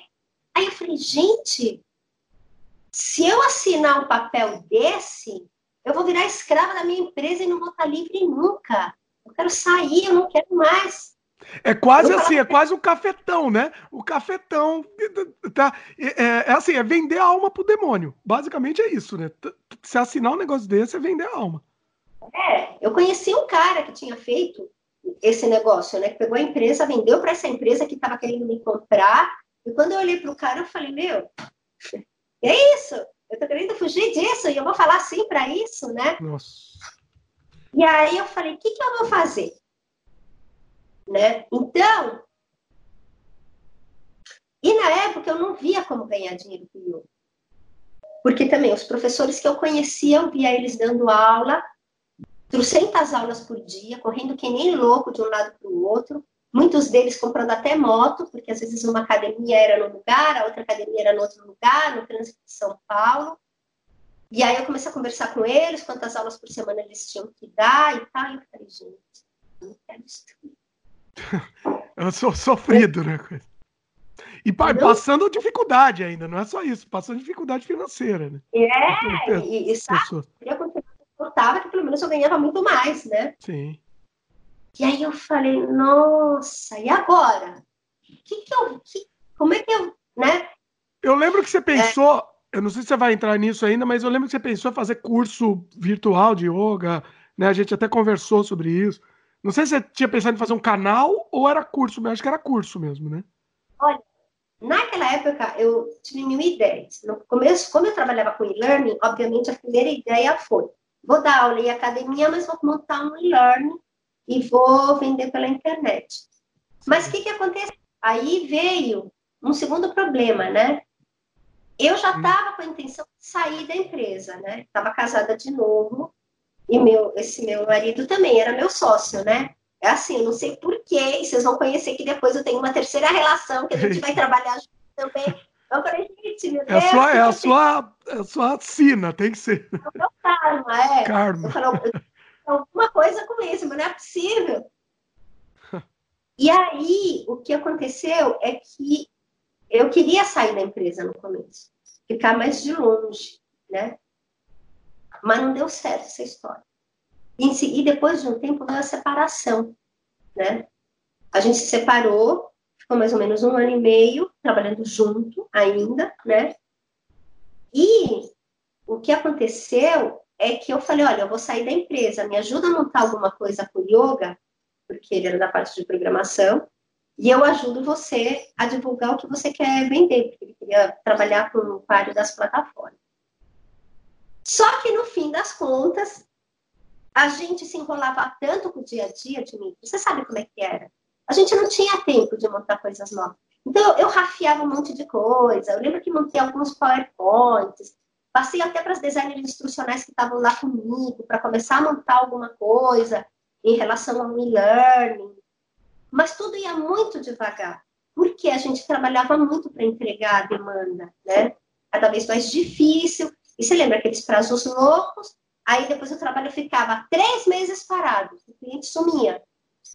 E de repente ele vinha e falava, ah, é tudo para semana que vem. Aquelas coisas malucas, né? É. E por fim, acabou que é, ele acabou é, arrumando um emprego na área de programação, fora da empresa, e não quis mais trabalhar por conta própria. Na verdade, ele que ia ficar ali com a empresa, né? E eu falei, nossa, Dimitri, nesse momento, imagina assim que você tá segurando assim um elefante, que você tá falando, ó, elefante é teu, e de repente aí vocês começam a sentir aquele alívio nas costas e a pessoa vem e fala, ó, elefante é teu de novo. Joga de volta elefante. Eu, eu vou fazer, eu não quero, não quero mais trabalhar com isso, não quero, não quero. Eu falei, ó, então vamos fazer o seguinte. Vamos. Vou ver o que, que eu consigo. Vou tentar negociar, ver o que, que eu. Porque eu falei, eu tenho duas opções. Ou eu assumo essa empresa, acho outro sócio e continuo esse negócio, ou eu me liberto, me desapego desse negócio, jogo para o universo, entrego para Deus que eu não sei o que vai ser da minha vida, não sei do que eu vou viver e vou acreditar que tudo vai dar certo. Eu escolhi a segunda opção. Largou tudo, tipo, largou. Não, tudo. Né? O que, que eu fiz? Eu já tinha tido alguns, vários contatos de empresas que queriam comprar a empresa. E tinha uma que eu tinha gostado muito.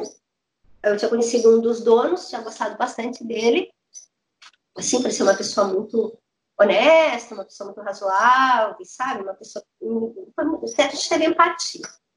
Ele tinha um trabalho com, com, com é, um, um, trabalho que a, a, faixa de preço dele era parecida com os meus, né? Então eu propus para ele o seguinte: eu falei, olha, eu vendo minha carteira de cliente para você. Então a gente combinou assim, tipo, olha, os dois primeiros anos eu ia, não me lembro se era 20 ou 30% de tudo que meus clientes traziam de faturamento, eu recebia. O primeiro ano eu fui atender, eu atendi o cliente, eu realmente era a pessoa que atendia o cliente, mas depois, na área de produção, eu não me envolvia mais praticamente, era tudo para a mão dele, né? Hum. E aí, eu recebi esse dinheiro, a gente fez uma negociação, assim, com o meu ex-sócio, ele recebia uma parte, eu recebia outra parte e tal, e, foi o que foi dando para ajudar. E eu dava aula de yoga de manhã, à noite, mas tipo assim, ganhava 900 reais por mês dando aula de yoga, sabe? Era Não era pelo assim. dinheiro, né? Porque você gostava, né? Era porque eu gostava, que eu queria ganhar experiência, né? Uma coisa é você fazer o curso, outra coisa é você estar tá ali na sala de aula dando a aula, né? E aí, mas nossa, Dimitri, eu nunca me senti tão perdida, porque quando eu montei a primeira empresa, a BP, quando eu montei a Bijagan, eu sabia o que eu ia fazer. Eu tinha certeza. Eu já sabia qual era o negócio, o que, que eu ia vender, para quem que eu ia vender, sabe? Era, pum, chegar e fazer. Nessa situação, eu não sabia o que fazer. Porque eu tinha medo que o yoga, eu não queria que o yoga virasse um estresse na minha vida, porque o yoga para mim era o prazer, era a plenitude. Se eu começasse a ficar preocupada com quantos alunos de yoga eu tinha, quantas aulas eu teria que dar, quanto eu tinha que cobrar para pagar minhas contas, o yoga ia entrar no espaço do estresse. Isso é muito não... importante que você está falando. Isso é muito importante, porque assim, muitas coisas que eu faço hoje em dia, eu tenho muito medo de estar tá no, no, limite entre virar obrigação e prazer, porque tem que continuar sendo prazer. Por exemplo, eu gosto de videogame, então eu tenho um canal de videogame. Eu não quero que esse canal se torne um, um, uma obrigação. Para mim, sempre tem que continuar sendo, sendo um prazer. No momento que você, que você pega uma coisa que você gosta muito de fazer e torna aquilo uma obrigação, você está criando um problema sério para sua vida, né? Para o seu, pro seu conforto, né? Para sua, né? Para sua vida mesmo, né? Nossa, eu me lembro, Dimitri, que antes disso acontecer, vocês já, você e a Fabi já estavam planejando, né? Pra, porque para você é diferente. Daqui a pouco eu vou contar como é que foi para mim, né? Não foi que nem foi para você, né? O meu foi tudo na loucura, né? Eu lembro, sabe, vocês pesquisando, vendo a cidade onde vocês queriam morar e as possibilidades. E eu falava, nossa, como eu queria ser que nem de mim, né? Falando, assim, essa minha mudança de vida, mas eu nem sei para onde eu quero ir. Você até falava, vai para o Canadá, vai para o Canadá, né? E eu falava assim, Canadá fazer o quê? Eu nem falo inglês. E e já tô pensando, sabe? Eu já me sentia velha para ir para lá. E falei, ai ah, meu Deus, o que, que, eu vou fazer? Mas você pensava, você, você, mas você não pensava assim, efetivamente? Eu queria muito sair, eu queria muito, já muitos anos antes, eu já queria sair de São Paulo. A minha ideia, eu já, a gente tinha até chegado a ver terrenos lá em Cutia, eu queria morar perto da natureza. Então a ideia era comprar um terreno, construir uma casa e trabalhar no online, montar a empresa lá perto.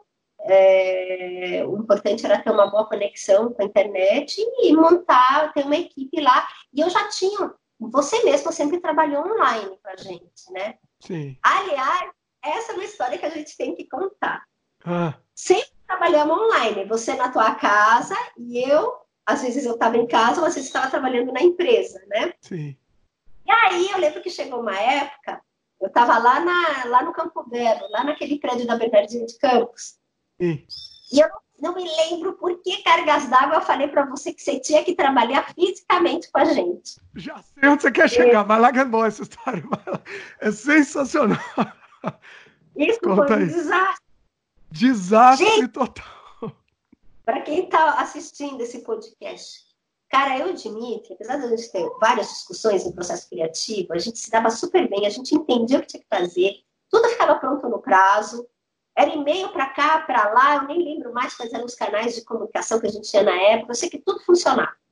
Né? Você mandava lá os negócios para dar download, eu baixava, validava, tinha um programinha, te mandava as alterações, tudo maravilha. Aí chega o Dimitri lá, contrariado, foi contrário. Ah, é importante esse fato aí.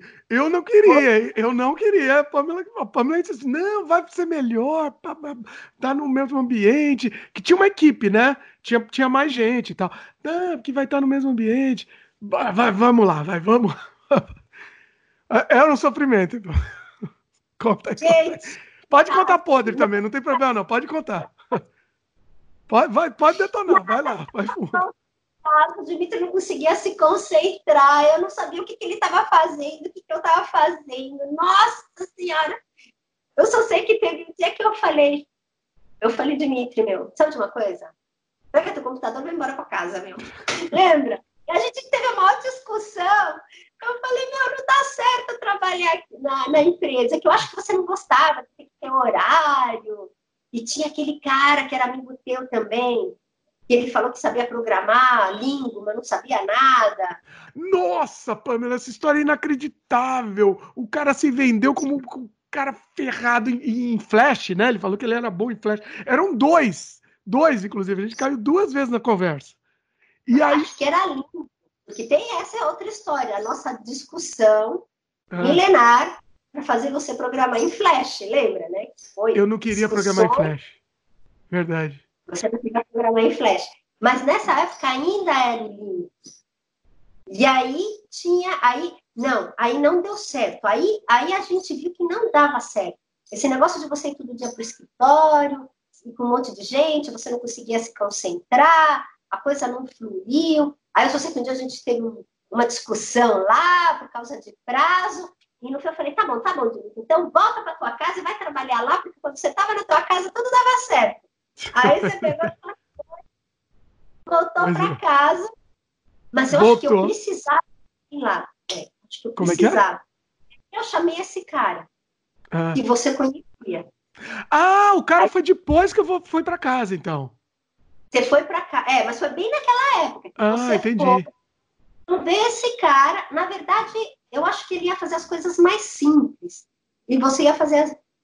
Acho que a acho ideia, que realmente, na época, era fazer que a gente fizesse só aquilo, entendeu? É. precisava de uma mais, de uma estrutura ma maior, né? Sim. Nossa, eu lembro que chegou de noite, o cara não tinha. Eu fui lá ver o que ele tinha feito no final do dia, eu porra nenhuma. Nada estava funcionando. Aí eu lembro que eu te liguei, Dimedro, pelo amor de Deus, volta pra cá, meu Deus, não tem nada o cara não fez nada, não sei o quê. Aí eu não sei como é que Não foi, foi que eu varei a madrugada? Aí eu voltei, Sim. aí eu voltei lá, né? Foi um caso especial, voltei para lá, varei a madrugada pra gente entregar, não, não foi? Foi. E aí eu desisti do cara, né? Aí eu falei, não, não, não tem jeito. eu lembro uma tava... vez, eu não sei se foi esse cara. Eu, não, eu, lembro uma vez que o cara ficou dias fazendo. E você chegava pro cara e perguntava: e aí, vou poder ver alguma coisa? Ah, não, ó, tô, tô, tô fazendo, ó, não vou mostrar ainda. Eu tô fazendo. Você lembra? Só, tô fazendo, mas espera aí, não vou mostrar. É, calma que vai gostar. Aí, ah, mais de, ah, e aí, tem alguma coisa? Não, não. Aí, ah, finalmente, final, ah, posso mostrar agora. Aí chegou lá, se eu não me engano, era uma coisa assim, sei lá, tinha uma bola na tela. Olha, você imagina que aqui vai ter um negócio, e aqui vai ter outro, e aqui vai ter outro. Cara, Olha... E era simples, não era nada demais, assim, sabe? Nossa, só sei que você foi lá para salvar a vida. E você salvou a entrega, né? Porque não tinha, senão não ia ter nada para entregar. E aí, depois, na sequência, comecei a ver que umas coisas em flash super interessantes. E eu gostava daquelas animações mais assim fluídas, né? eram mais orgânicas, eram mais leves, né? O da Director, ela era mais assim, né? Uma coisa mais dura. Né? É as discussões que tem. Ah, para pegar o flash, para assumir o flash, é. Ó, ó, eu, eu não, ó, hoje em dia, analisando, né, eu fiz uma boa coisa de não ter aprendido flash. Você concorda ou não? Falecido Flash, inclusive. Bom, os dois faleceram. Né? Os dois faleceram. Meu, é, é, assim, pessoal entender, eu era o, o, o, mestre ninja do Director. Eu sabia fazer absolutamente tudo naquilo lá. E era um programa que ninguém sabia no universo. E eu perdi um tempo absurdo da minha vida aprendendo a mexer naquilo lá. E pra, que não serve mais para nada. Entendeu? Não serve mais para nada. O que a, a parte técnica, né? Tudo bem, a parte, sei lá, a parte filosófica, entre aspas, da coisa, funciona até hoje. Mas a parte técnica joga tudo, foi jogar tudo fora, né? Então é complicado isso. Foi né? Ele não ter evoluído. É. Foi uma pena mesmo. Pois é. Então, mas e aí, mas assim, vamos lá, continuando com a história. Ah, eu lembro que eram discussões homéricas, que, que você falava que o Director nunca ia morrer, e eu falava, agora um Flash, não saiu mais atualização de, de Director nenhuma e tal, e a gente brincava, discutia. Aí eu lembro que teu pai uma vez comentou comigo, né, ou a tua mãe, né, que quando eu via você assim naquela discussão, virava um pro outro e falava assim, ah, tá copiando com a Pamela. e era, era uns quebra-pau. Sensacional. No fim das contas, Pamela, nós dois estávamos errados. O Director e o Flash morreram. Aliás, era o que a gente fazer mesmo, né, meu? No fim. É, foi, foi. Assim, na época serviu, né? O que a gente precisava, assim. Muita coisa que eu tenho também eu devo, eu devo a isso, entendeu? Assim, não dá pra gente cuspir no para comer, é, é, a evolução da vida, né? Assim, o meu apartamento que eu comprei, eu devo a isso. Pelo menos, foi um grande, grande parte dele foi isso, né? Que me ajudou a pagar. Então, você também, né? Então, putz, é, é, é, é, né? os tempos são outros, né? É, não tem jeito. Mas hoje em dia eu penso em nas coisas que eu faço, eu não sei se você faz isso, eu penso nas coisas que eu faço para ter uma longa vida. Então, por exemplo, eu sei que, sei lá, alguma coisa em vídeo que eu vou fazer, ele vai ter uma vida assim, não sei se é para sempre, mas pelo menos é uma coisa mais mais perene, assim, né? Ele tem uma vida muito mais longa, né? Eu sei que não tem a obsolescência nele, né? Uh, aquele conteúdo criado, eu sei que ele vai ficar. É, eu tô cada vez mais. Só que o meu problema é que eu, por exemplo, eu, eu, eu, sou picado pelo bichinho do, dos games. Então eu sempre tenho ainda na cabeça, eu ainda fico com esse negócio. Eu vou voltar a fazer game, eu vou voltar a fazer meu game. Agora eu não quero fazer para ninguém, entendeu? É o meu e do jeito que eu quero fazer. Então, assim, é, é, mas é uma doença, isso é só uma doença. Mas você, como é, é que é? Certo ali, do meu jeito, sabe, de ter essa liberdade, né? Porque é, eu também estou numa fase assim agora, sabe, de Eu estou com alguns projetos, né? Eu tenho pensado mesmo é, no legado que eu vou deixar, né? É, eu estou com um projeto de um livro, né? É, na verdade, assim, quando eu cheguei aqui em Ubatuba, eu comecei a ter uma vivência muito próxima, assim, com a natureza, com os barcos, né? Então, assim, minha família, né? Acho que eu já comentei, é, de velejadores, né? Quer dizer, desde os 12 anos, mais ou menos, foi a primeira vez que eu subi no veleiro, fiz cursinho de veleiro tal. Mas depois, quando eu fiquei mais velha, eu trabalhava que nem louca. É que nem, por exemplo, eu tô morando em Ubatuba. Meus pais têm casa aqui desde que eu tinha 12 anos, né? E, gente, tem um monte de coisa aqui que eu não conhecia. Sabe, histórias que meu pai e meu irmão conta deles no mar aqui, velejando, que eu não participei. E eu fico me perguntando, onde é que eu estava? Que eu não estava com ele? Porque eu estava trabalhando o tempo todo. O tempo todo eu estava trabalhando, né? E quando eu vim para cá, foi muito impactante o primeiro dia que eu subi num barco e eu fui para o meio do mar, tá? Que eu vi aquela água assim, azul, transparente, o céu, aquela cadeia de montanhas, né? Que o Batuba tem aquela cadeia de montanhas da, da Mata Atlântica, assim.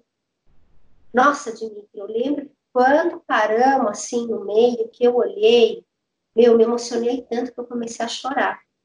Naquele instante, senti uma plenitude essa, eu senti uma plenitude. E eu falei, gente, eu ficar em São Paulo horas meditando, buscando alcançar esse estado de. E aqui eu levei o quê? Instantes. Foi só me conectar com essa natureza que eu alcancei essa plenitude, sem precisar de mais nada, sem pensar, precisar pensar na minha respiração, onde é que tá... Meus pensamentos sumiram, porque quando eu vou para o mar, é como que as preocupações desaparecem, como que minha vida entra em slow motion, assim, sabe? Imagina a tua mente aqui, pá, pensando um monte de coisa. De repente você sobe no veleiro e faz assim, ó. Você respira, sabe? Então eu tive, é, e antes de eu vir para cá, eu andei estudando várias questões da linguagem, né? E, e, aqui tem toda essa conexão com a natureza, você começa a entender a natureza, então o céu, a temperatura, por exemplo, pela temperatura do corpo, você já sabe se o tempo vai virar, se de repente é uma possível tempestade que vai chegar, a, a cor do céu, o tipo de nuvem, as ondulações no mar.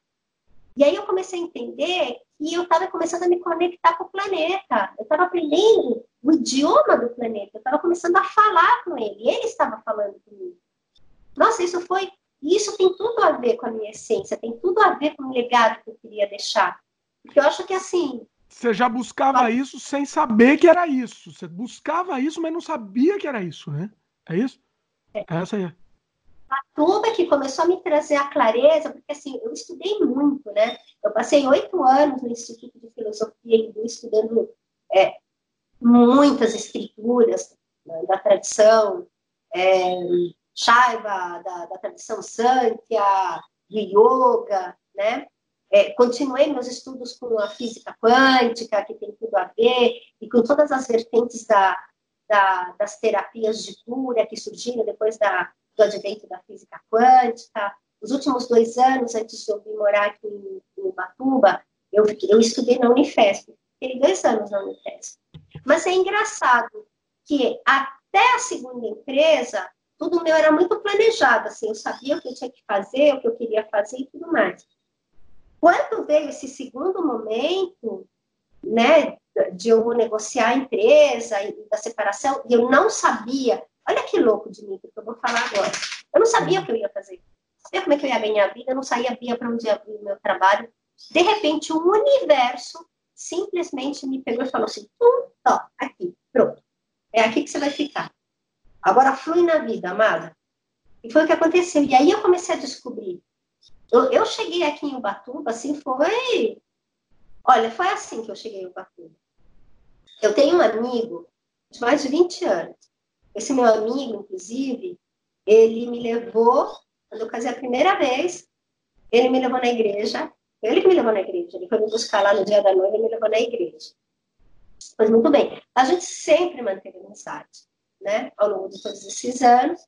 Eu casei, ele casou, separou, eu separei, ele casou de novo também, a gente separou, separou, bom. Eu tava eu lá separada, né? Vim para o Batuba passar 15 dias de férias e reencontrei com ele. Começamos a conversar e tal. Ai, vamos sair, vamos sair com o pessoal aqui, comer um negócio e tal. Aí comecei a falar da minha vida. Eu falei, olha, eu sempre quis morar perto da natureza. Mas a minha ideia era Cutia, é, Joanópolis, ó, que louca, ainda estava pensando em ir para a montanha, sendo que eu descobri que meu coração está no mar, né? E ele falou, por que você não vem para Ubatuba? Seus pais têm casa aqui, tua tia mora aqui, eu tô aqui, você conhece toda a minha família e tal, não sei o quê. Eu falei, aí eu falava, pô, mas vir para o mar, Ubatuba, nunca tinha passado pela cabeça, né? Aí ele começou a insistir com essa história, e ele assim, né, tudo assim, motivado, e falando um monte de coisa legal. Eu falei, será? Mas aí várias coisas começaram a acontecer. Eu falei, eu acho que ele tá dando em cima de mim, né? Aí eu olhei pra ele e falei, tá, a gente é amigo, a minha gerou mais de 20 anos. Eu falei, ah, você tá cima de mim por um acaso, né? Ele falou, pô. Eu falei, a gente é amigo há 20 anos, sabe? Tipo, uma coisa assim. No fim, ele falou assim: ah, me dá uma chance. Tá bom, vou te dar uma chance. E a coisa rolou, entendeu? E Dimitri, ele veio me dar um maior apoio. Eu estava em São Paulo ainda, eu morava em São Paulo e ele já morava aqui. E eu estava na Unifesp estudando. E eu ficava muito na dúvida de, porque eu usava um certo tempo, um certo investimento para eu estar tá lá, embora os cursos não. É, o primeiro ano eu fiz um curso é, que chama Diagnóstico Arquetípico a partir de uma equipe transdisciplinar, e que dentro disso tem um modelo quântico de homem, e esse professor. Eita, lá vem a Pamela com o quântico dela, hein? Olha, Vou falar uma coisa para vocês. Ó, eu não tenho nada com isso aqui, não. Vai lá. É, numa faculdade de. E foi assim. Tava hum. eu um dia recebendo a ligação de uma amiga minha, a Ione, sabe a Ione, que ela é minha amiguíssima, né? Também é quântica também, outra que é quântica. É. Aí ela fala, Pamela, eu tô aqui na Unifesp fazendo um curso que você tem que vir fazer. Hum. Eu falei, Ione, o que, que eu vou fazer no curso, numa faculdade de medicina, né? Eu tô numa, numa área mais natural, né? Pamela, você confia em mim? Olha, isso aqui é muito importante, mim, porque eu vou falar mais pra frente. Ela falou, você confia em mim? Eu falei, confio. Você confia que eu conheço você o suficiente para saber o que vai ser bom para você? Uma coisa que você vai gostar?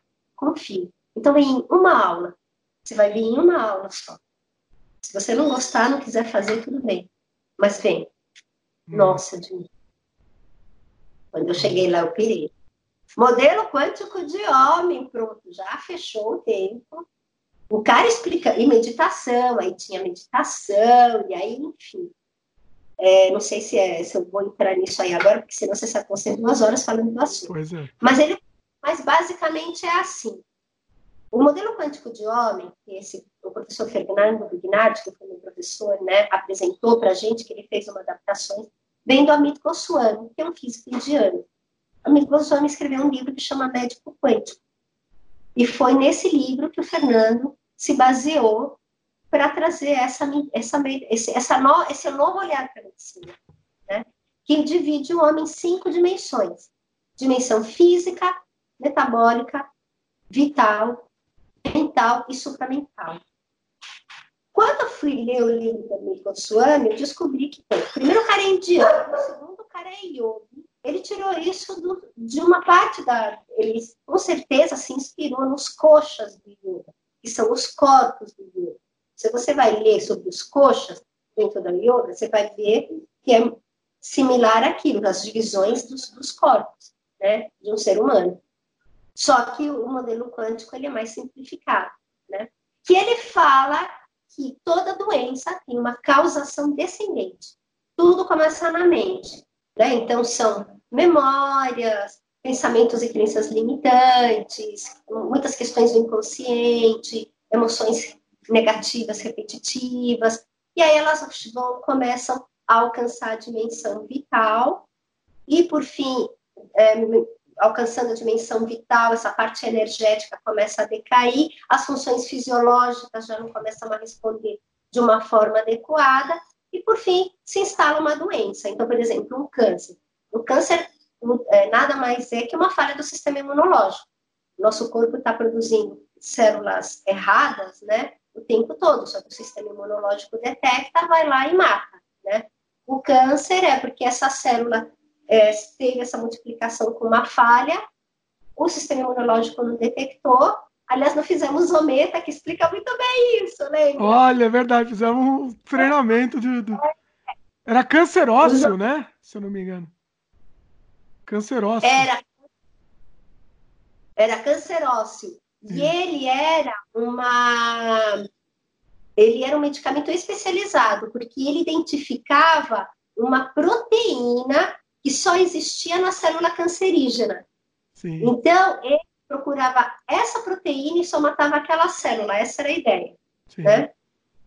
Bom, não, nada é tão perfeito assim, né? Falando assim parece fácil, mas a ideia básica do era, era esse, né? Sim. Não ter que matar células boas também, né? Então, tanto que hoje em dia, né, teve até nesse curso que eu fiz, ele mostra um gráfico de evolução das causas de morte.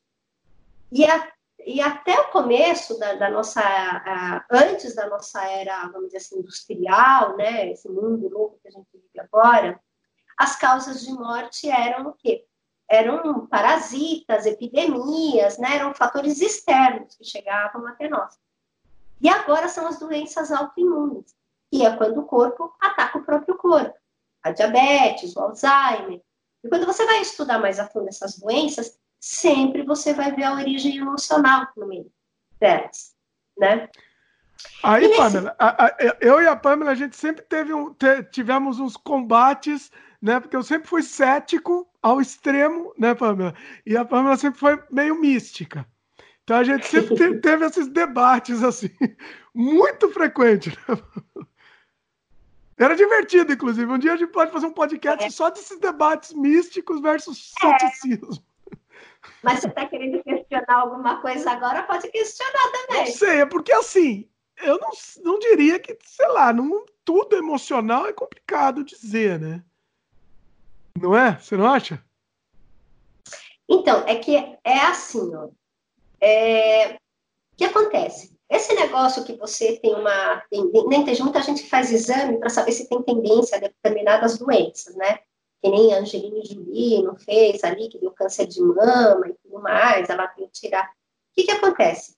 O que eu estudo, ele vai dizer o seguinte: você pode ter uma predisposição a essa doença, mas ela pode nunca se manifestar na tua vida.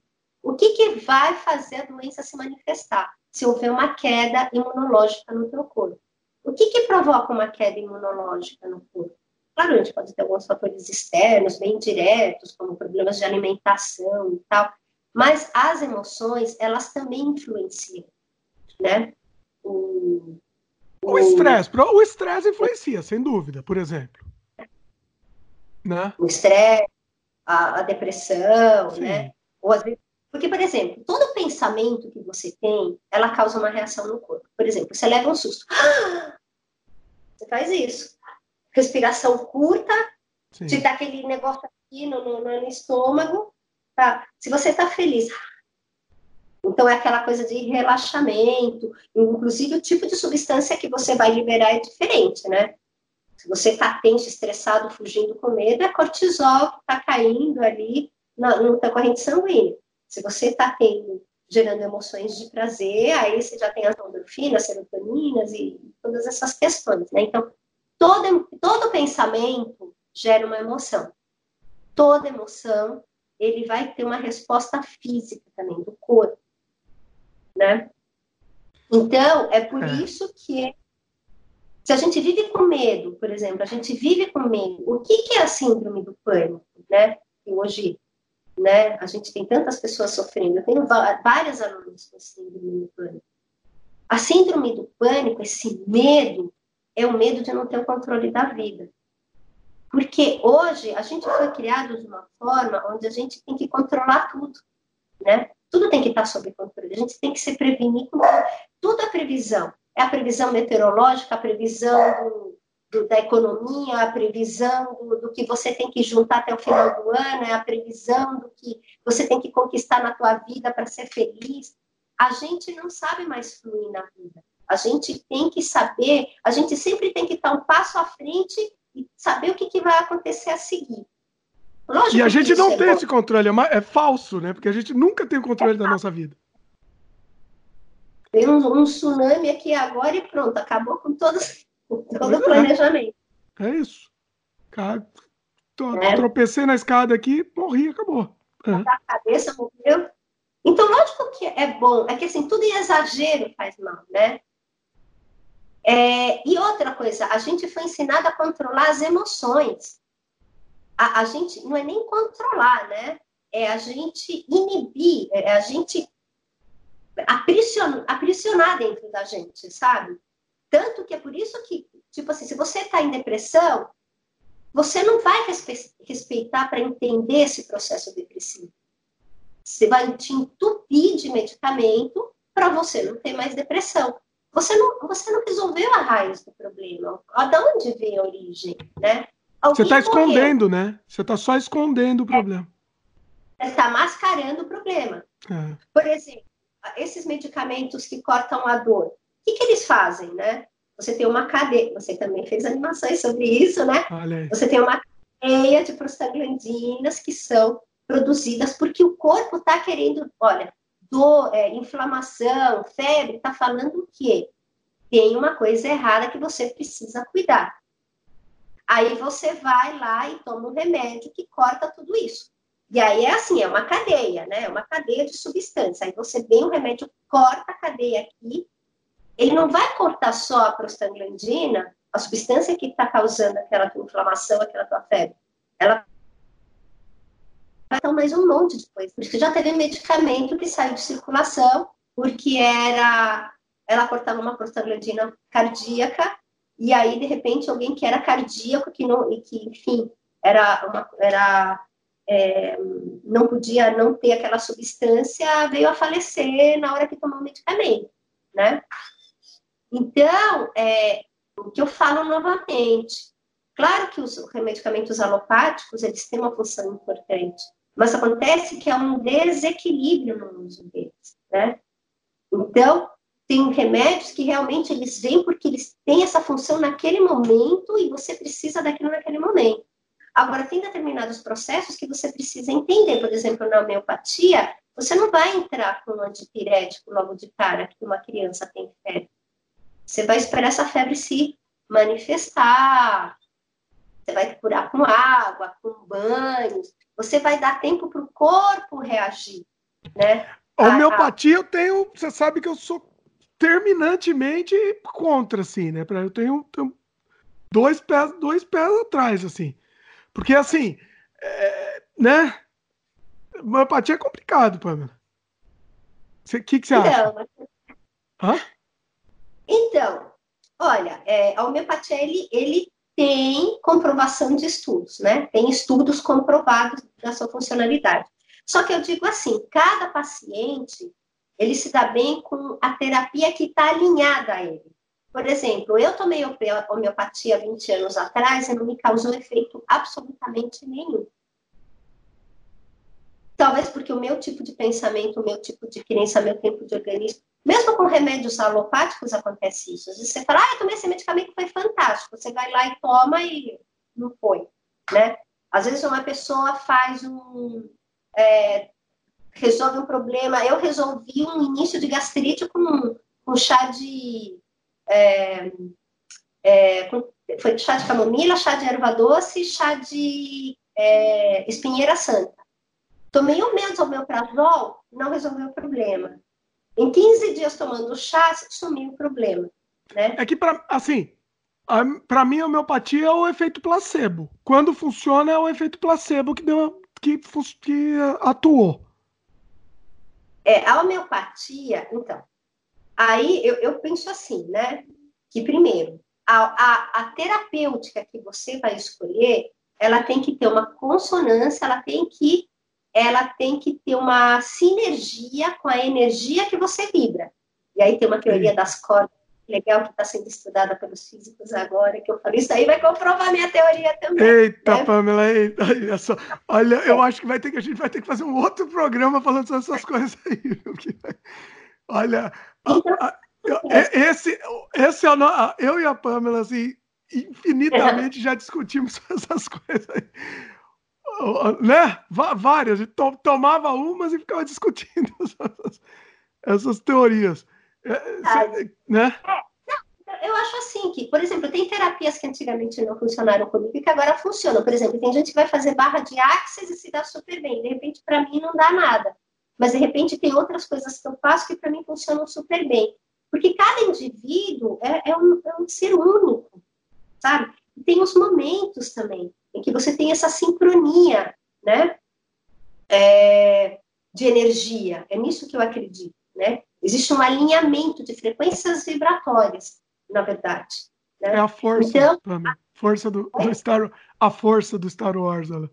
Pode ser. É... Tá vendo? Então, às vezes, você tem que testar várias terapias até você encontrar a tua, e talvez aquela terapia seja para você naquele momento. Só tem uma que é boa sempre, que é hum. respiração, meditação e respiração. Essas práticas pranayama e meditação você pode fazer a sua vida inteira, independente de outras terapias que você possa estar fazendo junto. Mas enfim, você sabe que eu fiz, você sabe que eu fiz uma vez só na vida uma, um, um yoga, foi com a Pamela, inclusive. Sei que foi minha professora, inclusive. E foi legal. Cansou muito, fiquei muito, muito exausto, mas eu achei legal. Achei Interessante. Fiquei exausto, nossa senhora. Mas foi bem legal, gostei. Eu faria de novo, faria. Achei legal. Então, Ó, pessoal, a gente mudou bem o assunto aqui, mas quem quiser que a gente volte a falar isso, de repente o embate entre a Pamela, que, que é mística, e eu que sou cético, se quiserem que a gente faça um podcast sobre um embate, um embate assim, a gente pode fazer, né, Pamela? O que, que você acha? Ah, vamos! Vamos falar aqui das teorias quânticas. Eita, nós! Eita, olha, olha, pessoal, se a gente der, der trela aqui para essa história, a coisa vai longe aqui, né? E a gente, ó, altas, altas discussões já tivemos sobre isso. E pode ser tá. legal, vai, vai render um programa legal, vai ser interessante. Vai, Mas vamos voltar, vai. vamos voltar para nossa autoajuda de mudança de vida aqui. Então, e aí, nesse meio tempo, né, que eu estava na Unifesp, já falando com o chefe de pesquisa, apresentando o projeto do mestrado, né, com esse meu amigo que tinha virado meu namorado, né, ele já estava, tipo, me convencendo a vir morar aqui em Ubatuba, né. Hum. E, e eu tava, Dimitri, imagina que coisa louca, eu, eu, eu tava sem emprego, né, eu tava sem emprego, eu tava dando essas aulas de yoga, continuava vendendo para os clientes, recebendo aquela parte de comissão lá do, dessa outra empresa que eu tinha repassado, sem saber o que, que eu ia fazer no yoga, porque yoga é também um mundo muito amplo. Eu, eu não me via como uma professora de yoga num, estúdio dando aulas de yoga uma atrás da outra. Eu queria fazer palestra, escrever livro, não sei, viajar por aí, criar um canal, mas e o assunto? Eu tinha que ter um foco, mas é tão amplo, eram tantas coisas que eu queria falar, eu não conseguia achar um foco. Um dia eu estava falando de uma coisa, outro dia eu estava falando de outra, né? Mas aí, nesse instituto, como eu estava numa equipe de pesquisa de mindfulness, eu tinha que abordar esse assunto. Então, eu, eles tinham um protocolo de oito semanas de mindfulness e eu apresentei um projeto para colocar, para fazer uma releitura desse, desse protocolo, colocando outras técnicas do yoga lá, porque o mindfulness, que é a atenção plena, é uma parte do yoga, na verdade, né?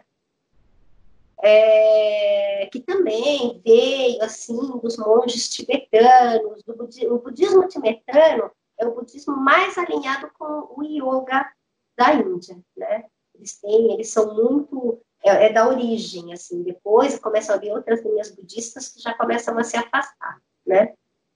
Bom, aí eu avisei meu chefe de pesquisa, eu falei, olha, só que eu tenho morar em Ubatuba, né? Não, tudo bem, você vai fazer teu projeto de pesquisa lá e tudo mais. Só que esse cara, não sei o que, que aconteceu, realmente ele começou a sair muito na mídia e tal, né? E, mas chegou uma hora que ele falou: Olha, eu só quero mestrandos que estejam aqui em São Paulo. Eu não sei porque cresceu muito a demanda dele, né? O Marcelo Demarcio, que aliás, nossa, aprendi muito com ele, Fernando Bignardi, nossa, muita gratidão, esses dois meses que eu tive nesses dois anos que eu aprendi muito. Mas aí ele começou, eu, eu acredito que foi isso, ele começou a sair muito na mídia, foi, começou a ser muito solicitado para cá e para lá, então ele já queria mestrandos que estivessem ali próximo deles, né? E eu estando aqui em Ubatuba, eu ia fazer o quê? Subir uma vez por mês para lá para levar alguma coisa? Enfim, acredito que seja isso, não sei. Mas ele falou que não, que tinha que ser ali. Eu falei, e agora? Mundo acadêmico realmente era uma coisa que eu me imaginei muitas vezes, né? Mas eu estava tendo a oportunidade de vir para perto da natureza. E eu tinha que, de novo, escolher. O que, que eu faço? Só que como eu não estava presa a nada, eu não tinha um emprego, não tinha nada me segurando, eu falei, olha, eu vou para o Batuba. Sabe por quê? Eu quero vivenciar na prática tudo o que eu pratico aqui. Tudo bem, tem as práticas lá de meditação, mas você está dentro de um apartamento, no meio do trânsito, enfim, naquele esquema cidade grande. E estudando muito. Outra coisa, eu vi para a natureza ver o nascer do sol, ver o pôr do sol, subindo no barco, estando no meio do que me integrar com, esse, com as forças da natureza. A vela, eu, eu comecei pilotando as lanchas aqui, né? É, eu, na verdade, eu velejava quando criança, mas quando eu voltei aqui, o, esse meu namorado, ele tinha lanchas. E então ele começou a me ensinar com as lanchas, e nessas meu irmão começou a vir para cá com mais frequência, e eu comecei a ir mais nos veleiros. Então, a lancha é motor, mas eu aprendi muito, eu acho muito gostoso também, acelerar, assim, é legal, tem muitas experiências legais, mas quando eu comecei a velejar de novo, a coisa se tornou mais intensa, porque eu estava sentindo as forças da natureza no meu ser. Porque o veleiro, ele se locomove pela, pela força do vento. Então, você tem o veleiro, você tem as forças da natureza e você tem o velejador. Eu, como velejadora, sou a ponte integradora entre as forças da natureza e aquele veleiro. Aquele veleiro vai se movimentar e vai chegar no rumo que a gente determinar, porque eu consigo me integrar com a natureza. Porque eu entendo o vento, eu sinto o vento nas velas, eu sinto no leme, eu sinto a correnteza. Eu tenho que perceber o vento rondando. Eu tenho que perceber, por exemplo, teve um dia que eu não percebi que eu me aproximei muito de uma costa. Eu estava na vela e a correnteza me pegou. Então, a força da correnteza para me levar para a costa era mais forte do que o vento que me propulsionava para frente. Então, eu estava velejando muito devagar para frente, mas indo para a costa, o que é perigosíssimo no veleiro. Bom, no meu caso, não teve problema, né? Estava com meu irmão, inclusive, que manja caramba, sempre velejo com ele ligamos o motor e saímos de lá, né? Então, você está no veleiro, é, é, você tem que se conectar você fica em atenção plena, é você viver o momento presente, integrado com essas forças. Isso é viver aquilo que yoga fala. Você se, você se reconectar com a natureza e com você mesmo.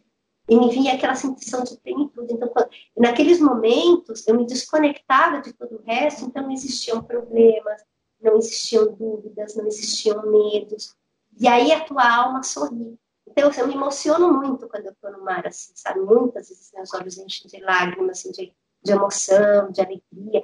E isso alimenta a tua vitalidade. Meu sistema imunológico se reforça e aí eu fico menos doente, né? Tenho uma sensação de felicidade, né? Os problemas se tornam mais amenos. Então, hoje eu enxergo os problemas de outra forma, né? Você pode ver as coisas de vários pontos de vista.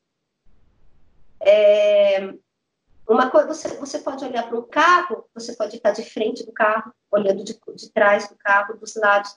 Cada pessoa que estiver numa posição vai ver o carro de uma forma diferente, mas o carro é o mesmo, né? Então, qualquer situação que se apresente na vida é, vai depender de como é que você quer olhar para ele. Só que às vezes a gente está tão apegado aos nossos medos, aos nossos padrões de pensamento, que a gente acha que só tem um jeito certo e que, e que aquilo tem que ser daquela forma. E a gente não enxerga que, a, às vezes, a vida está levando a gente para aquilo que a gente quer para um outro caminho. E como a gente não consegue fluir, tudo começa a ficar denso. Então, veja só, eu vim para o Batuba, é, vim morar com esse meu namorado, amigo, estamos quatro meses morando juntos, um desastre. Um desastre. Meu Deus, mas assim, gente, nada e nada junto, assim. Pensa em duas pessoas com personalidade forte. Eu ainda fui ajudar ele com as lanchas, porque aí eu cheguei e comecei a ajudar ele a vender os passeios de lancha, né? E aí ele gostou da história e eu comecei a me envolver com esse negócio, e daqui a pouco era lancha, lancha, lancha o dia inteiro. Fiz um monte de material, um site, montei material de ponto de venda, nossa, foi um negócio. E aí eu me afastei do yoga de novo. Hum. Fora que, assim, a gente se dava muito bem como amigos, né? Outra coisa era a gente dividir o mesmo teto, né? Sim.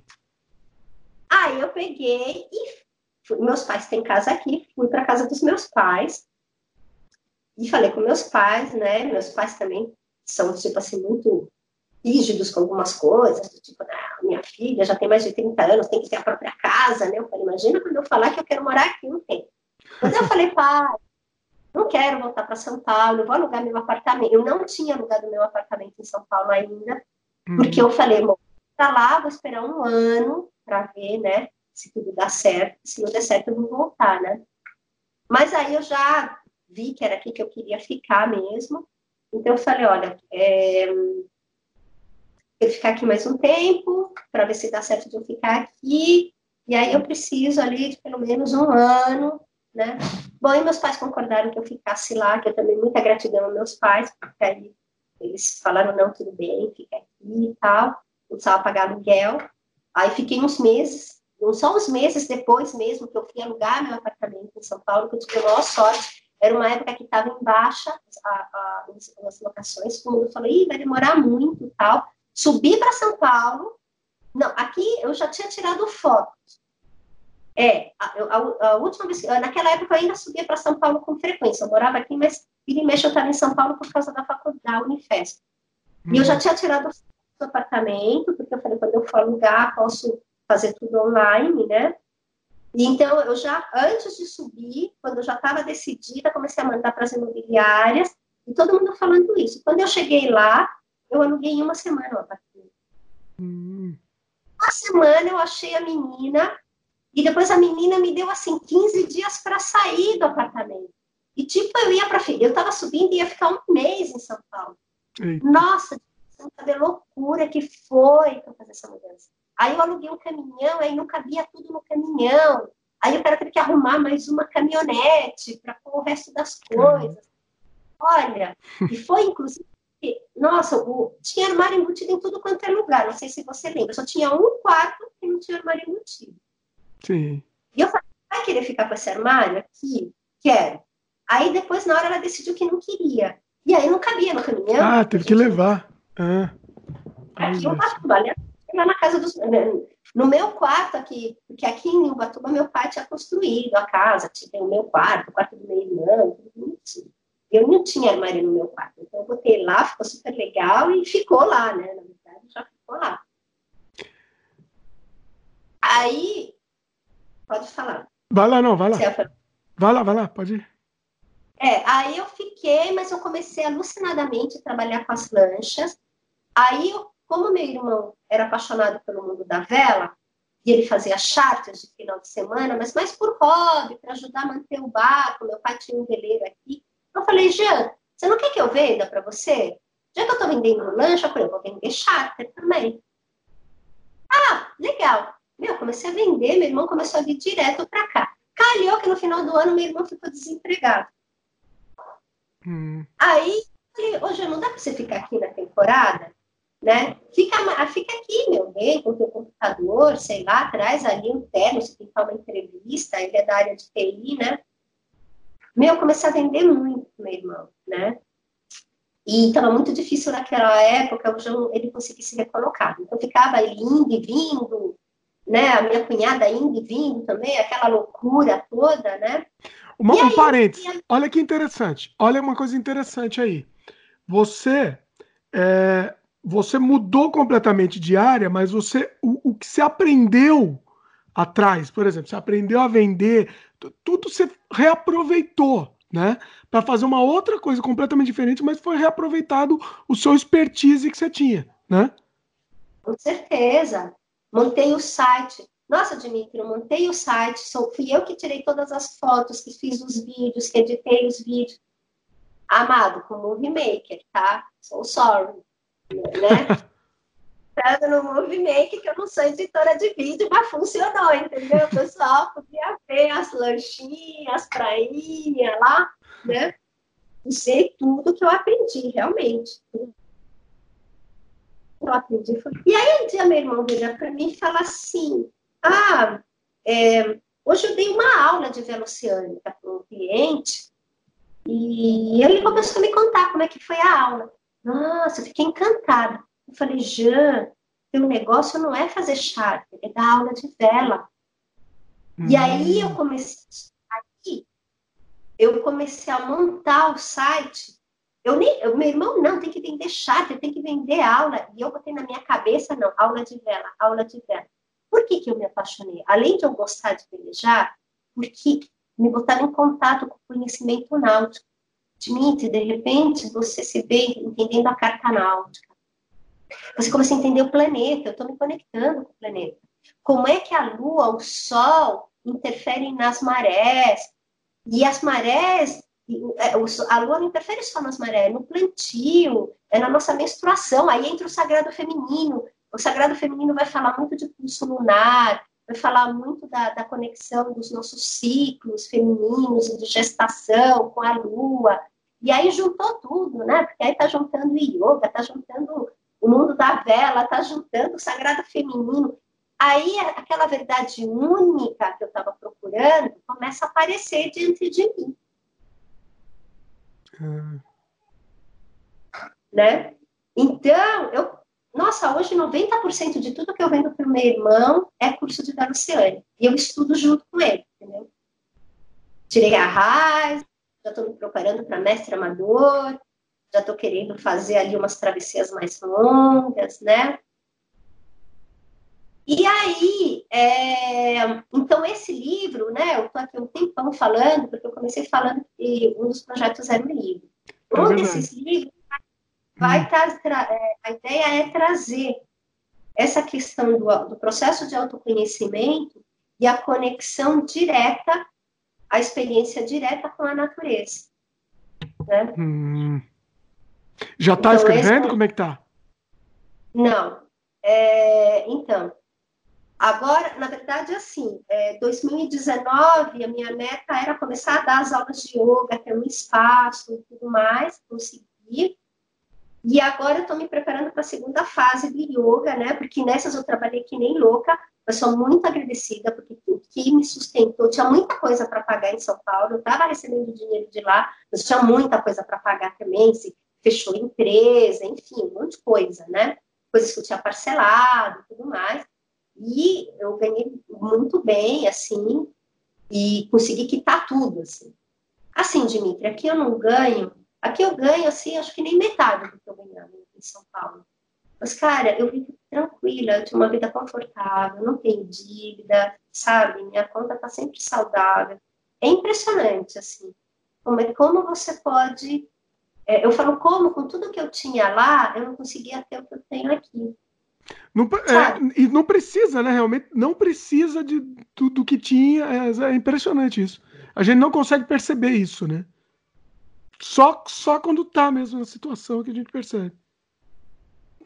É, e aqui hoje em dia, Dimitri, eu também passei por uma fase de começar a, sabe, dar mais tempo para cultivar as amizades. Então, tem, tem muitos momentos que eu deveria estar trabalhando, que eu estou tomando um café com uma amiga, que a gente está indo para a praia, enfim, fazendo várias outras coisas, assim, o que minha sobrinha vem aqui.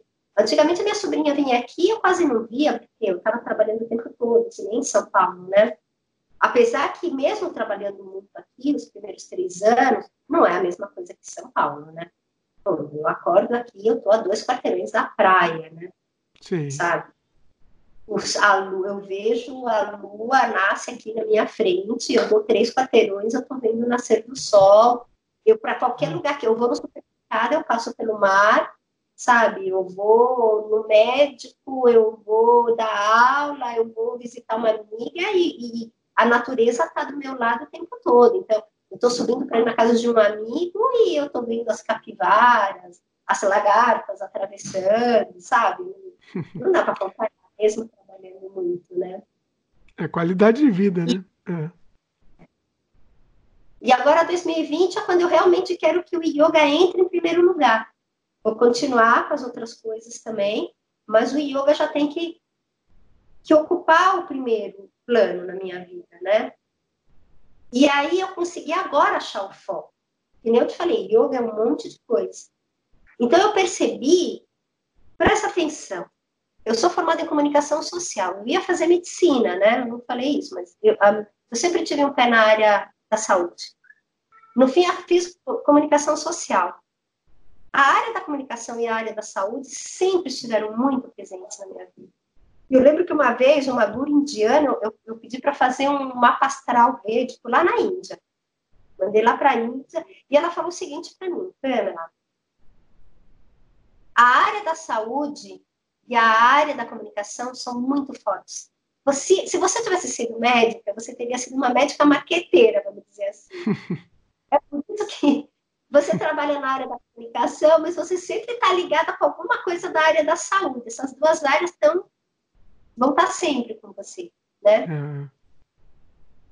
Então, hoje eu percebi, eu comecei a, desenvolver uma técnica, é, não é uma técnica que eu posso chamar de meditativa, né? Que muita gente aqui no Ocidente entende que só o fato de eu fechar os olhos e visualizar coisas já é uma técnica de meditação, mas na verdade isso é uma visualização, né? Meditação é quando você mantém sua atenção num único ponto sem se distrair.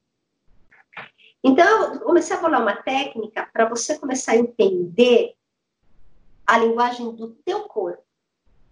Então, tudo isso que eu falei de é uma metalinguagem, dizer assim. Não sei se eu poderia chamar de metalinguagem, mas vamos dizer, o que está acima da linguagem normal que a gente conhece. Então, por exemplo, vou dar um exemplo. Eu descobri isso, e isso foi acontecendo intuitivamente. Isso que é o mais legal. Não é uma fórmula que eu encontrei no livro. Lógico que a técnica tem muito conhecimento de muitas coisas que eu estudei e de muitos mestres e professores que eu tive, né? Mas não existe essa técnica, é, a formação dela, ela veio de uma forma intuitiva. Então, vamos supor, teve uma época que eu estava com tendinite, né? Então, eu comecei a observar essa dor. Como é que era essa dor da tendinite? Eu comecei a me conectar com essa dor, desapegadamente. Uma coisa é você sentir a dor e falar, ai, meu, tá doendo, ai, eu quero que essa dor pare, ai, eu vou tomar um remédio, eu vou isso, eu vou aquilo. Outra coisa é, imagina que você pudesse sair do teu corpo e sentir, observar a dor como se fosse, não fosse em você. Ou seja, você não se identifica com essa dor, né? Mas você pode observar essa dor. Como se você fosse um cientista. Então, como é que é essa dor? É quente? Eu não sei se você já parou para observar uma dor. Elas são específicas. Tem dores que são mais quentes, são dores que são mais frias. Tem dores que é uma pontada no lugar, tem outras dores que elas ficam pulsando, tem outras que começam a se irradiar outras partes do corpo. É muito louco. Então, essa é a observação da dor num primeiro momento. À medida que você vai se aprofundando nessa observação, você começa a entender a emoção dessa dor. É como se você pudesse perguntar para essa dor assim: Me conta, por que, que você está aí? Por que, que essa tendinite está aí? Não é só porque eu fiquei muito tempo no WhatsApp ou porque eu joguei muitas âncoras e puxei muita âncora do mar, né?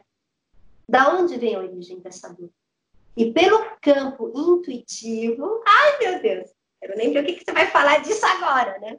Eita! E, Eita! Em vez de você racionalizar a dor, ou seja, bom, que nem um médico, bom, você está com dor aqui, vamos tirar uma chapa, uma, uma, uma é, como é que chama? Não é chapa agora, né? O, ressonância, sei lá o quê, vamos ver como é que tá, e dobra aqui, dobra ali, então, é tudo pelo modo intelectual. Então, intelectualmente, ele identifica o teu problema e vai te dar um, uma terapia ali para curar. Agora, quando você entra no campo intuitivo, você faz com que o teu próprio corpo comece a mostrar a origem dessa dor, seguindo aquele modelo quântico de homem. Então, por exemplo, essa minha renite aqui, eu acho que não é coincidência eu ter tido essa crise de renite agora. Quando eu fui no médico da antroposofia, isso faz uns 20 anos atrás, eu fui tentar tratar da rinite com um médico da antroposofia. Ele falou assim para mim: Pamela, você é, você atende muito bem o que a sociedade, o que o mundo espera de você, né? Então, tipo, a gente sempre queria superar a expectativa do cliente, superar a expectativa do, da esposa, do marido, do, do amigo, do, enfim, da família.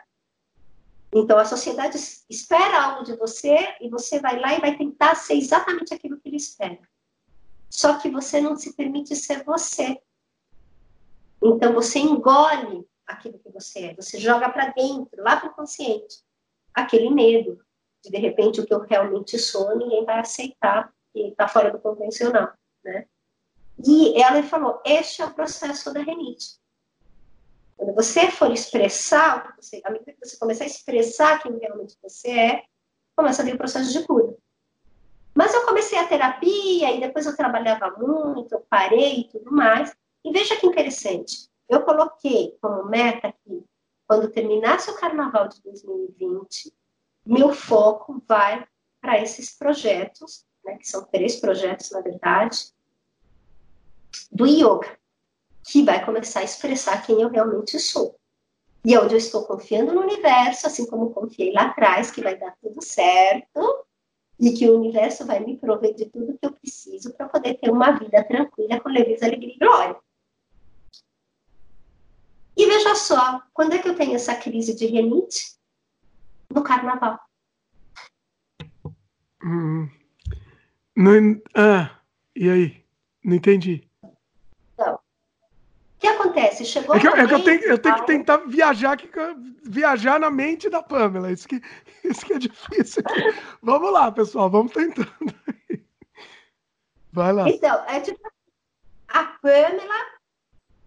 Então, a Pamela quer ser ela, mas ela tem medo. Então, ela vai jogando tudo lá pro fundo. E aí eu tinha certas renites recorrentes, né? Ah, tá, porque somatizou na, na, na crise. É. Aí, quando eu falo, eu boto uma data, limite, acabou o carnaval, agora a Pamela vai se expressar, vai ter a coragem de expressar a Pamela.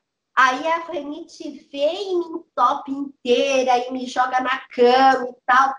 Por quê? Porque tem um lado da minha mente que está falando, não, não faça isso, você está indo muito bem, não, por que mudar, por que não sei o quê, por que associar. Aí vem aquelas crenças limitantes. Lógico, como eu já trabalhei muito isso, hoje é diferente, hoje eu tenho consciência do que está acontecendo no meu corpo.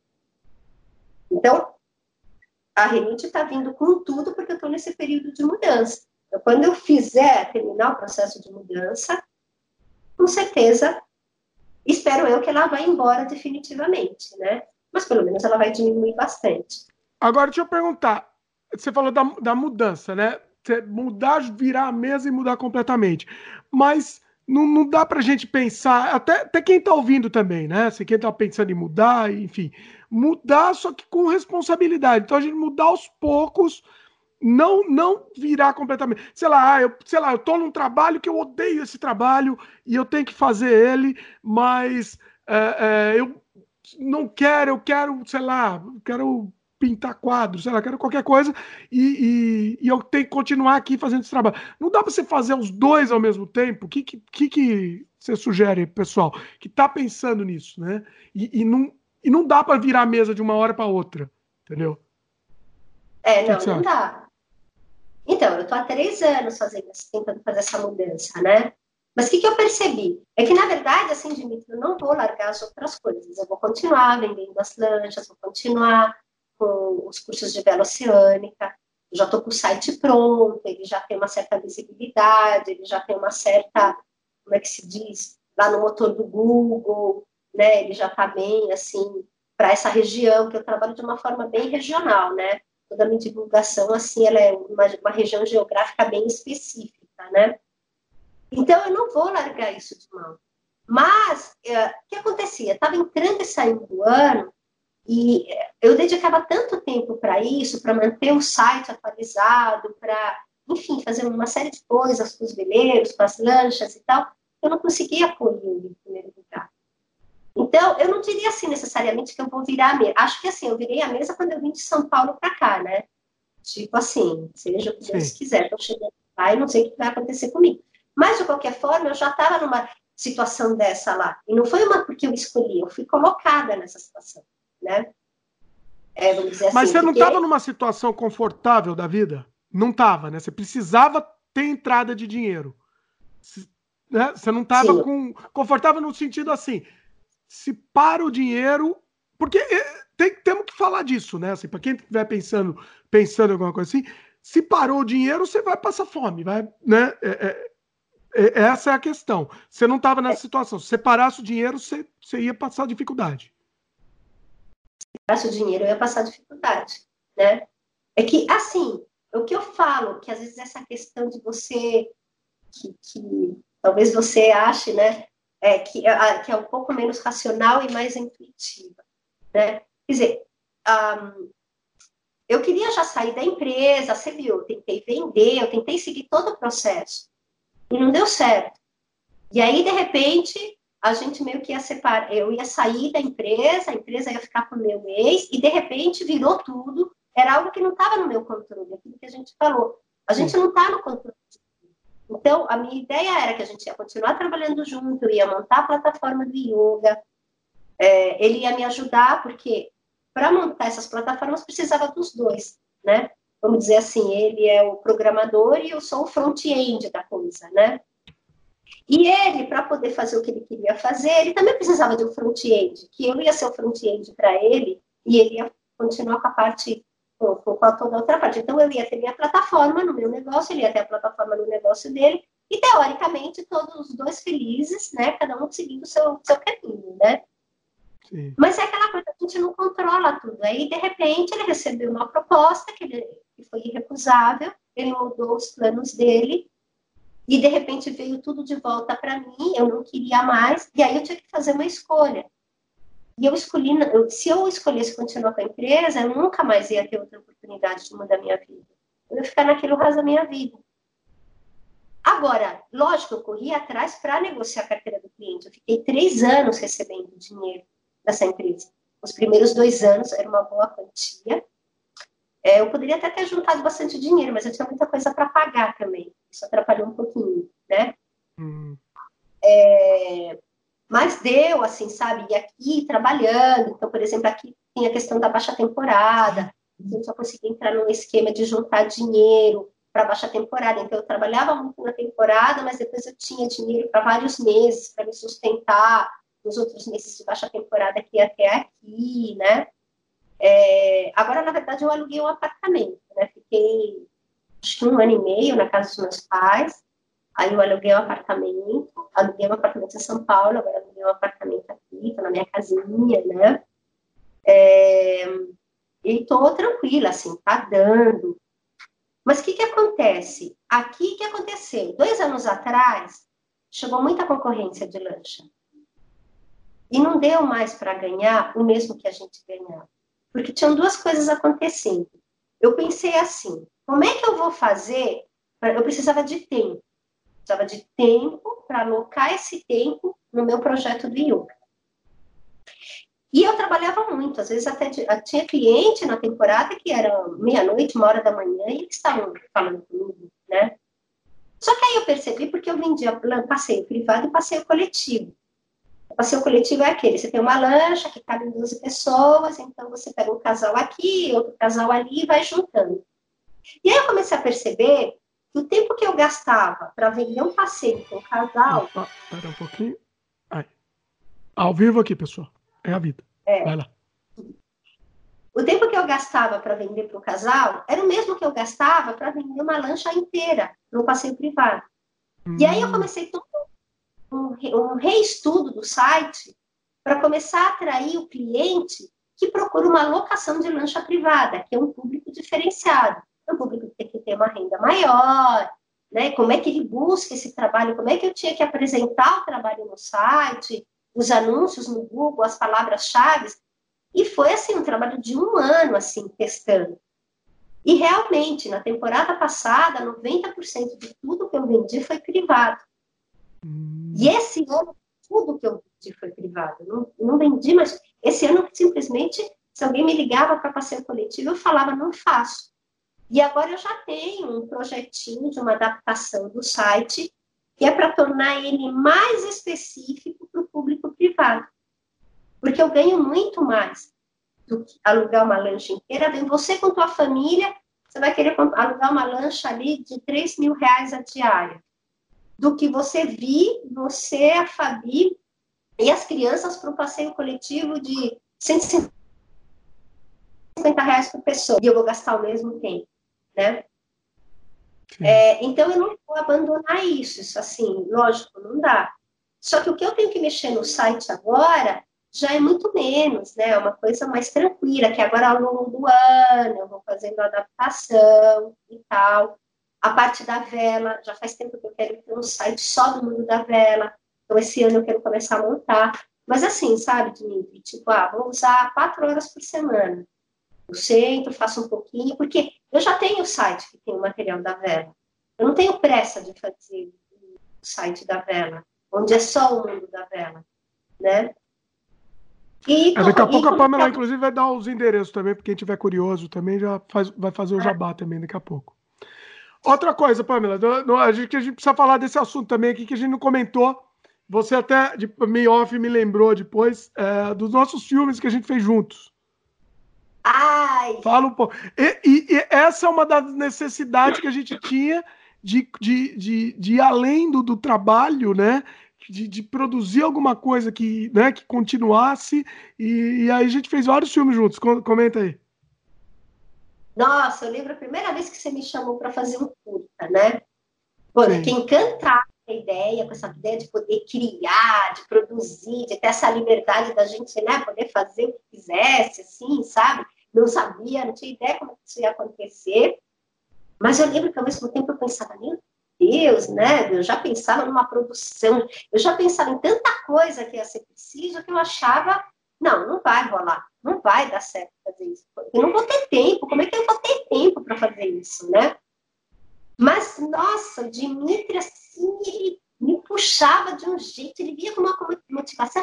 Não, vem aí, tudo bem, pega o que você tem ali, traz, e a gente vai fazer, e não se preocupe, vai rolar, e não sei o quê, e vamos meio que instinto. E ele me contagiava, assim, sabe? Eu falava, eu vou. E realmente foram experiências incríveis. Eu lembro que o primeiro foi lá na casa da Cíntia. Sim. Né? Cíntia que já participou, inclusive, aqui do, do podcast, inclusive. Ah, Cíntia? Ah, que legal, eu não vi ainda. Pois é. Foi na casa da Cíntia, e eu lembro que a gente chegou lá, e a história, né, era toda assim, né, todo aquele mistério, todas aquelas questões meio surreais no meio, aquelas cenas, assim, né. E quando eu cheguei lá, que eu fui no quarto, que a gente ia ter uma das filmagens, eu falei, caramba, mas essa, esse quarto, o quarto de casal, tá muito bonitinho, muito anos, casal anos 50, né? Eu lembro que eu falei de muito lá em casa para umas coisas, porque aí eu entendi melhor o que ia ser, né? Era um filme extremamente surrealista, né? Extremamente. É. Influência de Buñuel, inclusive. Entre Nossa, espelhos é... e sombras, para quem quiser saber o nome. Entre espelhos e sombras. Isso mesmo. Pois é. Eu lembro que eu fui para casa, peguei um monte de roupa psicodélica, que inclusive era roupa da minha mãe quando era novinha. Peguei umas coisas para pôr no quarto, para deixar o quarto com um clima assim, mais, assim, sei lá, misterioso, mais assim, as luzes indiretas, né? Então, meio que eu cuidei da produção, assim, eu fiquei muito assim na produção, assim, é, nas locações, né? Eu lembro que depois tem uma cena, lembra? Que tá o Alejandro no computador. Sim, sim, ele, é o começo e o final do filme, tá no, tá no passado e depois tá no futuro, né? Mandando um e-mail para Deus. E mandando uma ideia. Eu, né? é, e aí eu lembro que você falou, não, porque a gente precisa de uma cena assim, assim. Eu falei, cara, qual é que é a locação para fazer isso? E aí eu lembrei que no prédio da minha mãe, o prédio da minha mãe era assim, quando você, você entra no prédio, tem três andares. Quando você olha para cima, é um triângulo, assim. Lembra? Era um triângulo. Enorme, toda aquela sensação de altura, assim, e essa sensação, assim, que tudo cai numa forma geométrica lá embaixo. E eu lembro que a gente foi filmar lá uma das cenas, foi lá e ficou show. Ficou linda. A cena final, assim, a câmera vai subindo e, e, e vai formando, tem um, um, formato realmente de um triângulo, assim. É, é incrível, incrível. E lá no quarto também, quando a gente montou, que eu comecei a pegar um monte de lustre pela casa, aí Sim. a gente tem tantas luzes, para não ficar aquela luz acesa, né? Para ter umas luzes mais indiretas. E o peixe, ninguém queria pegar aquele o peixe. peixe. Ah! Ela tira um peixe da gaveta, né? né? Peixe fedido pra caramba, esse peixe rodou o dia inteiro ali. Esse, esse Até... filme, olha, eu, eu arriscaria dizer, é um dos melhores filmes que eu fiz. Até hoje eu adoro, eu adoro ele. Assim. E outro dia eu tava vendo, sabe o que, que eu lembrei? Que eu tava vendo o DVD, que é um DVD cheio de extra, completíssimo. E você é. faz, é, tem o seu depoimento lá em vídeo no DVD. Olha só. Não sei se você lembra disso. Lembro que a gente fez uns depoimentos, mas nem lembro qual foi bem, E é bem extenso mesmo, bem legal, assim, é um... O DVD é, tem muito extra, né? Então tem muita informação adicional tal. Muito bacana. Eu não lembro se você tinha uma faixa de áudio, de, de áudio no comentário também. Talvez tivesse, eu não, não lembro. Mas é muito bom, é muito, muito bacana. Nossa, Isso fez outros também, né? Oi? A gente filmou na rua também, lembra? No carro? Na rua. Que era um moleque de rua que, em vez de pedir dinheiro, ele dava dinheiro. Lembra? É. Ó, e eu vou contar um negócio, né? Porque quando eu fazia as videoaulas, que o Dimitri morava no Brasil, era o Dimitri que ia dirigir, íamos sempre os dois juntos, né? Mas a filmagem, a cena, enfim, iluminação, é, ficava tudo na mão dele, né? E quando ele foi embora, eu fiquei sem ninguém. Só que eu tinha aprendido tanto com ele nesses, nesses, nessas aulas que a gente fez juntos e nesses curtas que a gente fez, que aí eu comecei a dirigir os filmes. Olha. Aí eu chamei o Fares, né? O Fares também tem um bom conhecimento. Mas quem ficava naquela parte da direção, para ver enquadramento de câmera e tudo mais, aí eu contratava alguém para fazer o que eu fazia quando eu estava com você, né? Hum. Apesar que, assim, o legal é que apesar da gente ter essa divisão dentro do estúdio com o Dimitri, sempre tinha os processos criativos. Porque, lembra, tinha cenas que a gente criava na hora.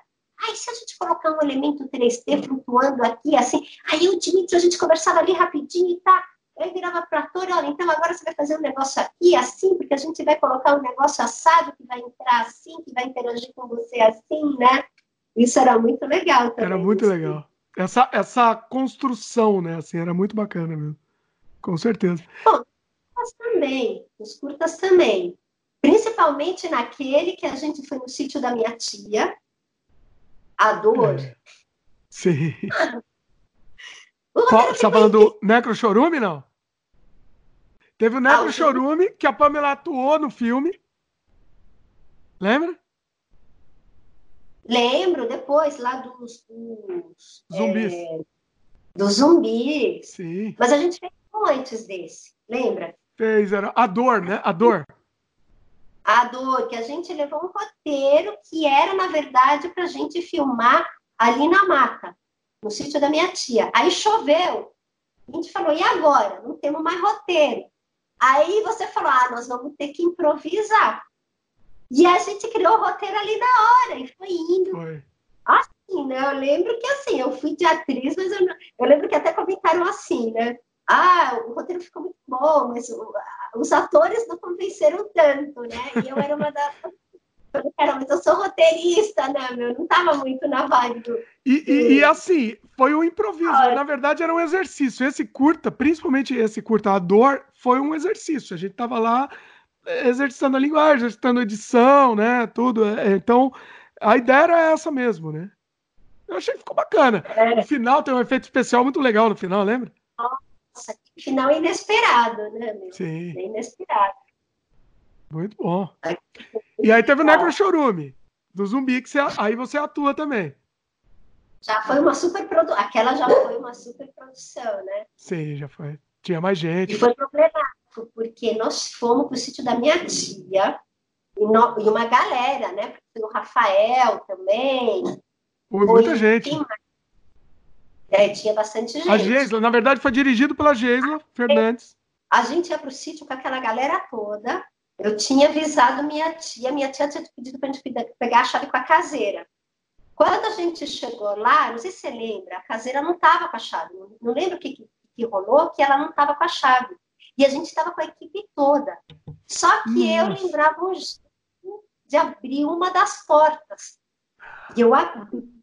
Deu uma treta com a minha coisista, mano. Nossa! Ah, porque e aquela porta e o pessoal estava vendo que podia abrir a porta de algum jeito, tal.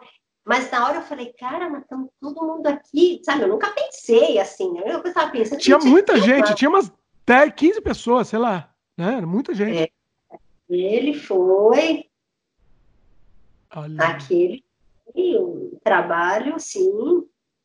Você estava com uma câmera nova até, eu lembro sabe? É, ele foi, se eu não me engano, né, que Chorume, acho que foi, foi em HD, né? Acho que foi em HD. Engano, foi, foi sim. Câmera muito boa, uma câmera nova. A gente assim. fez ainda um, um, outro depois lá no sítio também. A gente fez vários lá. O é, é, Horário Nobre do Banquete para Urubus, lembra? Aquele de, de violência lá. Ah, lembro. Também aquele foi, aquele foi pesado também, filme pesado aquele sítio rendeu, viu? Nossa, era legal. E eu lembro que eu escrevi vários roteiros que, na verdade, a gente acabou nunca fazendo, né? Mas eu lembro que naquela época você me estimulava muito a criar roteiros. Eu lembro que eu queria um roteiro bem doido uma vez, mas você falou que tinha muito CGI. Você vivia reclamando dos CGIs que eu inventava lá. Ah, eu lembro de um que você criou, era surrealista, só que era inviável de fazer. A Pamela, ela, quando ela, viaja, ela viajava no roteiro, ela não pensava como que ia fazer. Aí assim, falei, isso daí vai custar uma fortuna para fazer. Aí complicou, aí não deu. Ah, tinha umas coisas assim. Porque ah, o importante era ter o pé no chão. Lembra uma vez que a gente foi numa amiga nossa, sem citar nomes? Sem é. citar nomes aqui, porque essa aqui precisa de censura. Aí a gente fez, ela tava com umas ideias, a gente ficou o dia inteiro fazendo três curtas. E aí no final eu quebrei o pau com a menina. E você atuou em vários desses curtas, eu acho, se não me engano. E no final eu quebrei o pau com a menina e acabou não saindo nada, não saiu nada. Nossa, que merda aquilo, viu? E no fim não rolou nada. Todo aquele esforço e no fim não podemos usar nada. E, te, e, e, assim, o problema é assim, eu acho que ela tinha escrito umas três, quatro histórias que eu meio que se conectar. Só que eu falei, tem algumas que não faziam sentido, mas tinha algumas para mim estavam legais. E aí, é, aí eu eu tentei fazer ela mudar daquela, a ideia de uma da, daquelas histórias que não fazia sentido. Não sei, eu não lembro por que quebrou o pau. Quebrou um pau porque tinha um monte de ideia, coisa que não fazia sentido, e ela não queria ceder, ela não cedia. E aí a gente teve umas duas histórias que a gente gravou que ficaram ótimas. Eu acho que eu devo ter isso daí de making off, assim, eu não editei, né, obviamente. Mas ficaram uhum. ótimas, mas eu acho que a gente nem chegou a finalizar. Porque assim, ah, então assim não vai fazer, não vai fazer nada. Pronto, acabou. Quebrou um pau. É. E, e, e coitada da Pamela tava lá no meio do fogo, cruzado. É, né? Mas já tá acostumada, né, meu? Essas tretas aí. Agora, uma coisa aqui que a gente não pode deixar de falar. Toda essa história de curta começou com aquela oficina do Mojica, né? Upa, olha, pelo amor, ainda bem que você lembrou disso. Sensacional. Conta aí, por favor, conta aí. é, foi mais uma coisa que o Dimitri me arrastou, né? Uma coisa assim, porque eu sou muito mais assim, eu, gosto, eu sempre gostei daquele tipo de filme, tipo Matrix, Efeito Borboleta, esse tipo de coisa, né? Vanilla Sky, né? E o, e o Dimitri sempre com esse gosto mais macabro, mais sombrio das histórias, né? E ele me fala, ai, vamos para uma oficina do Mojica que ele vai fazer para fazer curta de terror. E eu, na hora, tipo assim, meu, como assim? Não, né? Um filme de terror, eu não vou fazer filme de terror e tal. Mas o Dimitri tinha poder de convencimento que eu fui. O legal é que eu sempre acabava curtindo, tanto que depois eu comecei a fazer um monte de coisas, assim, comecei até a escrever umas coisas assim para ele, mais assim, macabras, assim, do jeito que ele gostava. Esse ator ali, que a gente meio que criou o roteiro na hora, né? Eu criei bastante coisa, assim, que eu não criaria normalmente, né? Mas como era para o Dimitri, então, assim, eu posso dizer que essa criação foi dedicada a você, né? Olha. Era... Nossa, foi hilário, foi hilário. Aquele, aquele e a gente conheceu um monte de gente legal lá, né? Um monte de gente que Conheci. até hoje a gente tem contato, porque são, pessoas é, bem, é, bem legais. A gente conheceu no Luciano Mujica. Rafael, não lembro quem mais. Bom, a agência o Rafael ficaram mais. E pessoas que a gente conheceu através deles também. Depois. Sim. Pois é. Rubens Belo, é, o Rafael, Rafa, é, para quem não sabe, o Rafael, o Rafael Borg, que inclusive apresenta aquele programa, um programa de TV, chama Cinelab, que é um programa de, de produção de cinema. É, já, ele fez junto, a gente fez um monte de projeto junto com ele, inclusive. Muito bacana. É, efeitos especiais na época. Né? É, efeitos especiais, exatamente. Ali, as essa parte ali. Pois é. O, então, o, o Jabá aqui também. Essa oficina de cinema eu coloquei inteiro, em homenagem ao Mojica, inclusive, coloquei inteira no, no nosso canal do YouTube. Então tá lá inteira, sem corte. Sem corte. Quem quiser assistir tudo, a Pamela aparece lá, inclusive. pois é. Bem mais novinha. Todos nós. É. Foi acho então, que 90 e... Com ele na rua, que tava chovendo, lembra? Que ele falou pra gente fazer umas filmagens na rua, que meio que tava garoando. Isso, né? Sim. Ele com aquele jeito da rua, assim, chamando atenção, e a gente lá, meu Deus do céu, o que nós estamos fazendo? É muito, muito legal que o Mojica. É, pois é, a gente vê como ele dirigia, né? Foi incrível, assim.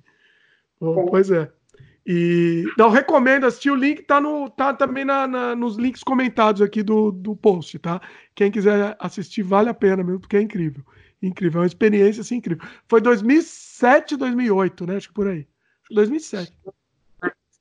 Acho que foi 2007, se eu não me engano. Muito bom, vale a pena. O que mais, Pamela? O que mais que o nosso programa já está gigante? Eu vou ter que trazer a Pamela de volta aqui no programa. É, vamos terminando por aqui.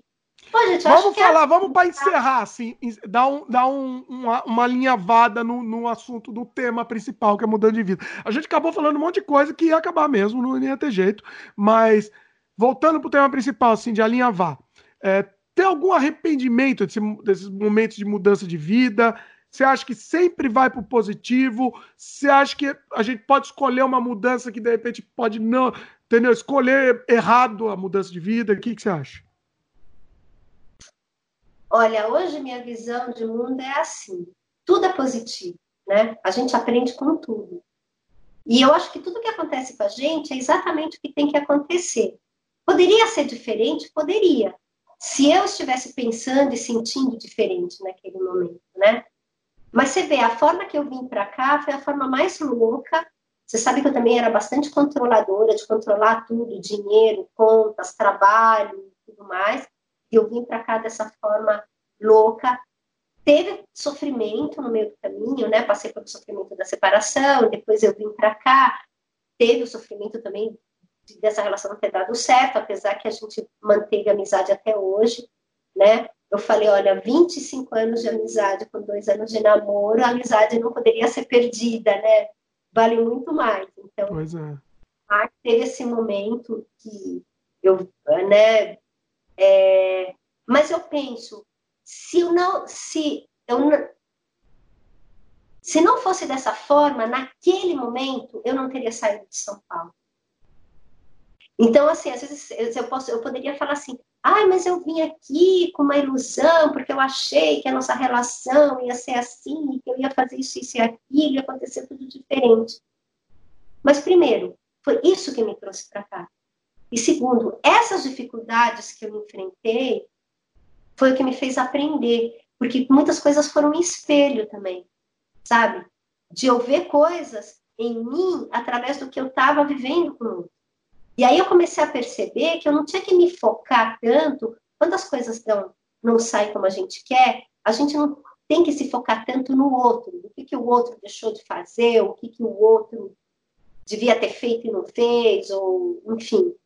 Mas quando a gente aproveita essa situação e olha para a gente, o que, que a gente aprende com isso? Primeiro, que a gente se fortalece, e segundo, que a vida fica muito, muito leve porque os problemas, as dificuldades, as coisas inesperadas que às vezes não são legais, a gente acaba passando por elas muito mais tranquilo, assim, sem aquele apego que tinha antigamente lá, né? Então, para mim, tudo que aconteceu, da forma que aconteceu, as dificuldades que eu passei, é o que me fez crescer. Acho que era o que eu precisava passar para eu ser agora isso, né?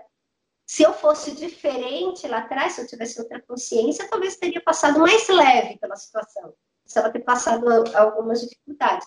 Mas eu preciso, porque a dificuldade, a doença, é uma forma da vida trazer você para a cura, para o crescimento. Ou você se identifica com aquela dificuldade como uma coisa ruim, que te põe para baixo, te deprime, te paralisa, ou você pega aquele obstáculo e você fala, como é que eu vou crescer com isso? Né? E é nisso que eu acredito. É, né? Essas horas para a gente mudar, né? Um chacoalhão da vida, assim, para a gente mudar de repente, né?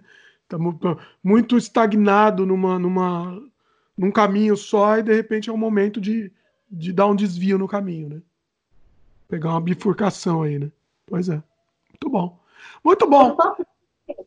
Só para encerrar, que o importante é a gente ser feliz, se sentir pleno.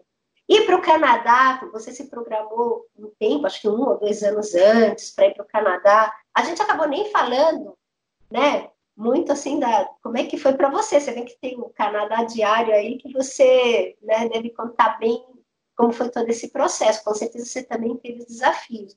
Você teve uma programação, de repente eu vim aqui de uma forma mais doida, meio sem programação. Não existe uma regra, na verdade, eu acho, sabe? É, eu acho que quando a gente pode programar, a gente programa, né?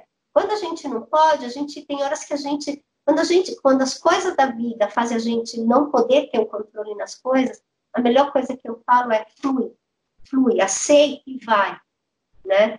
E aí as coisas vão se organizando no meio do caminho.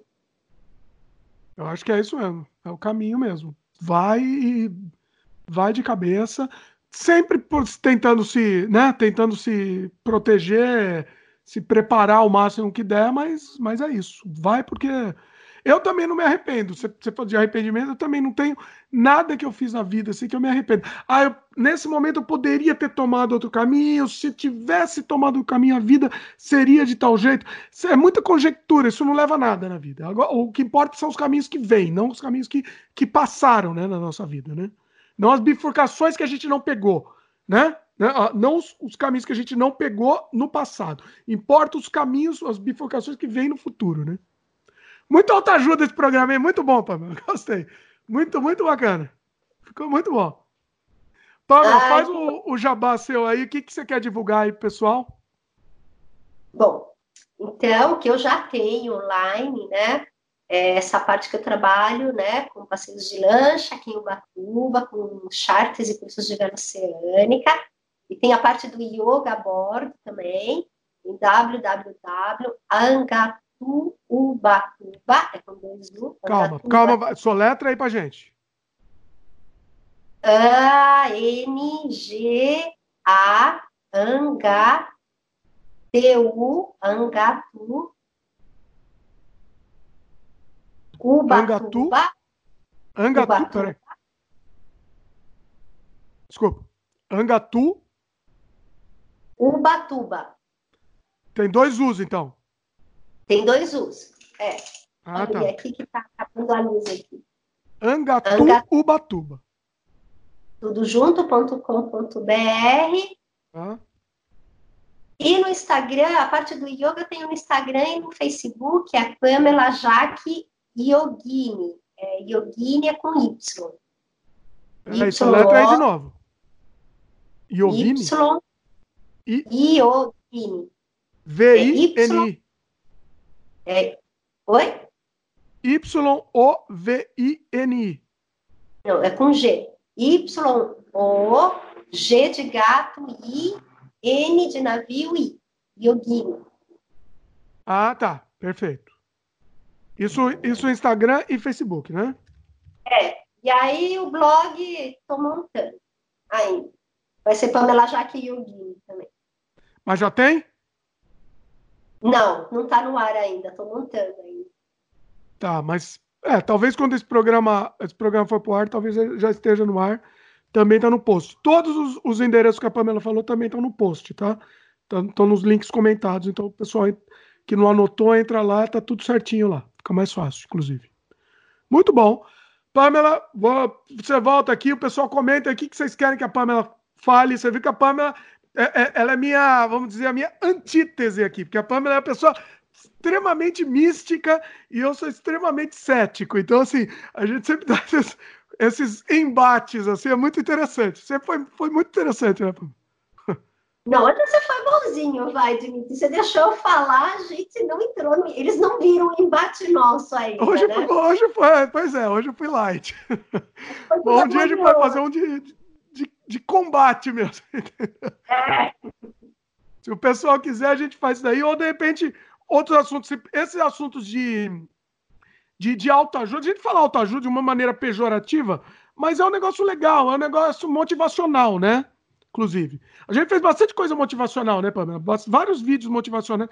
E é uma coisa legal, né? As pessoas acabou ficando meio pejorativo isso com o tempo, ficou meio, né? Mas não é, é um negócio que funciona, é um negócio que assim, motivacional realmente é isso, é você motivar a sua ação, né?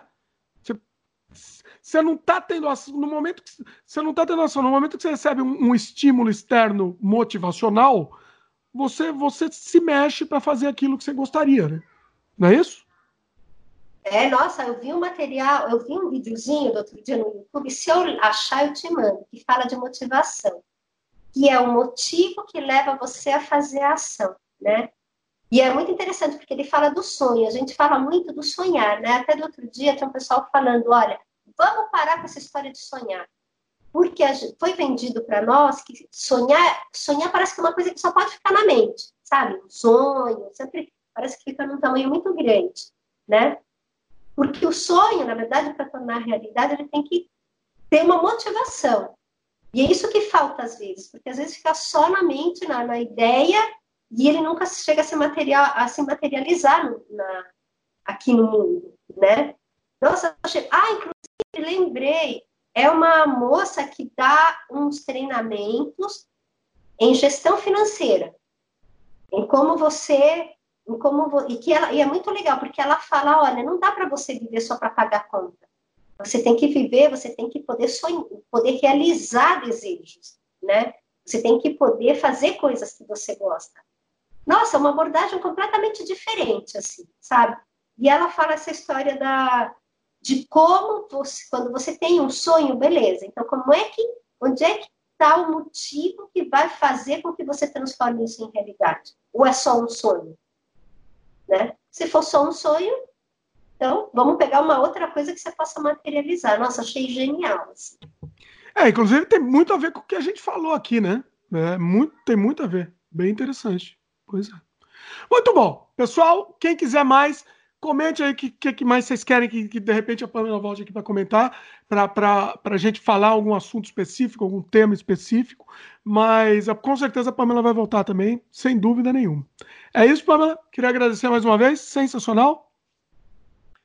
Pessoal que estiver assistindo no YouTube, dá um like pra gente. Lembre-se de se inscrever no canal e clicar no sininho de notificação. Se você estiver assistindo no Instagram ou escutando no, no Instagram, tô ficando maluco. Se você estiver escutando no Spotify ou, ou na, nas outras plataformas de áudio, Google, é, Apple, você mande um e-mail pra gente também, divulgue o podcast para outras pessoas também, para alcançar mais, mais gente. E é isso aí, pessoal. Espero que vocês tenham gostado. Valeu e até a próxima. Beijo no coração. Obrigada. Valeu! Namastê! Valeu.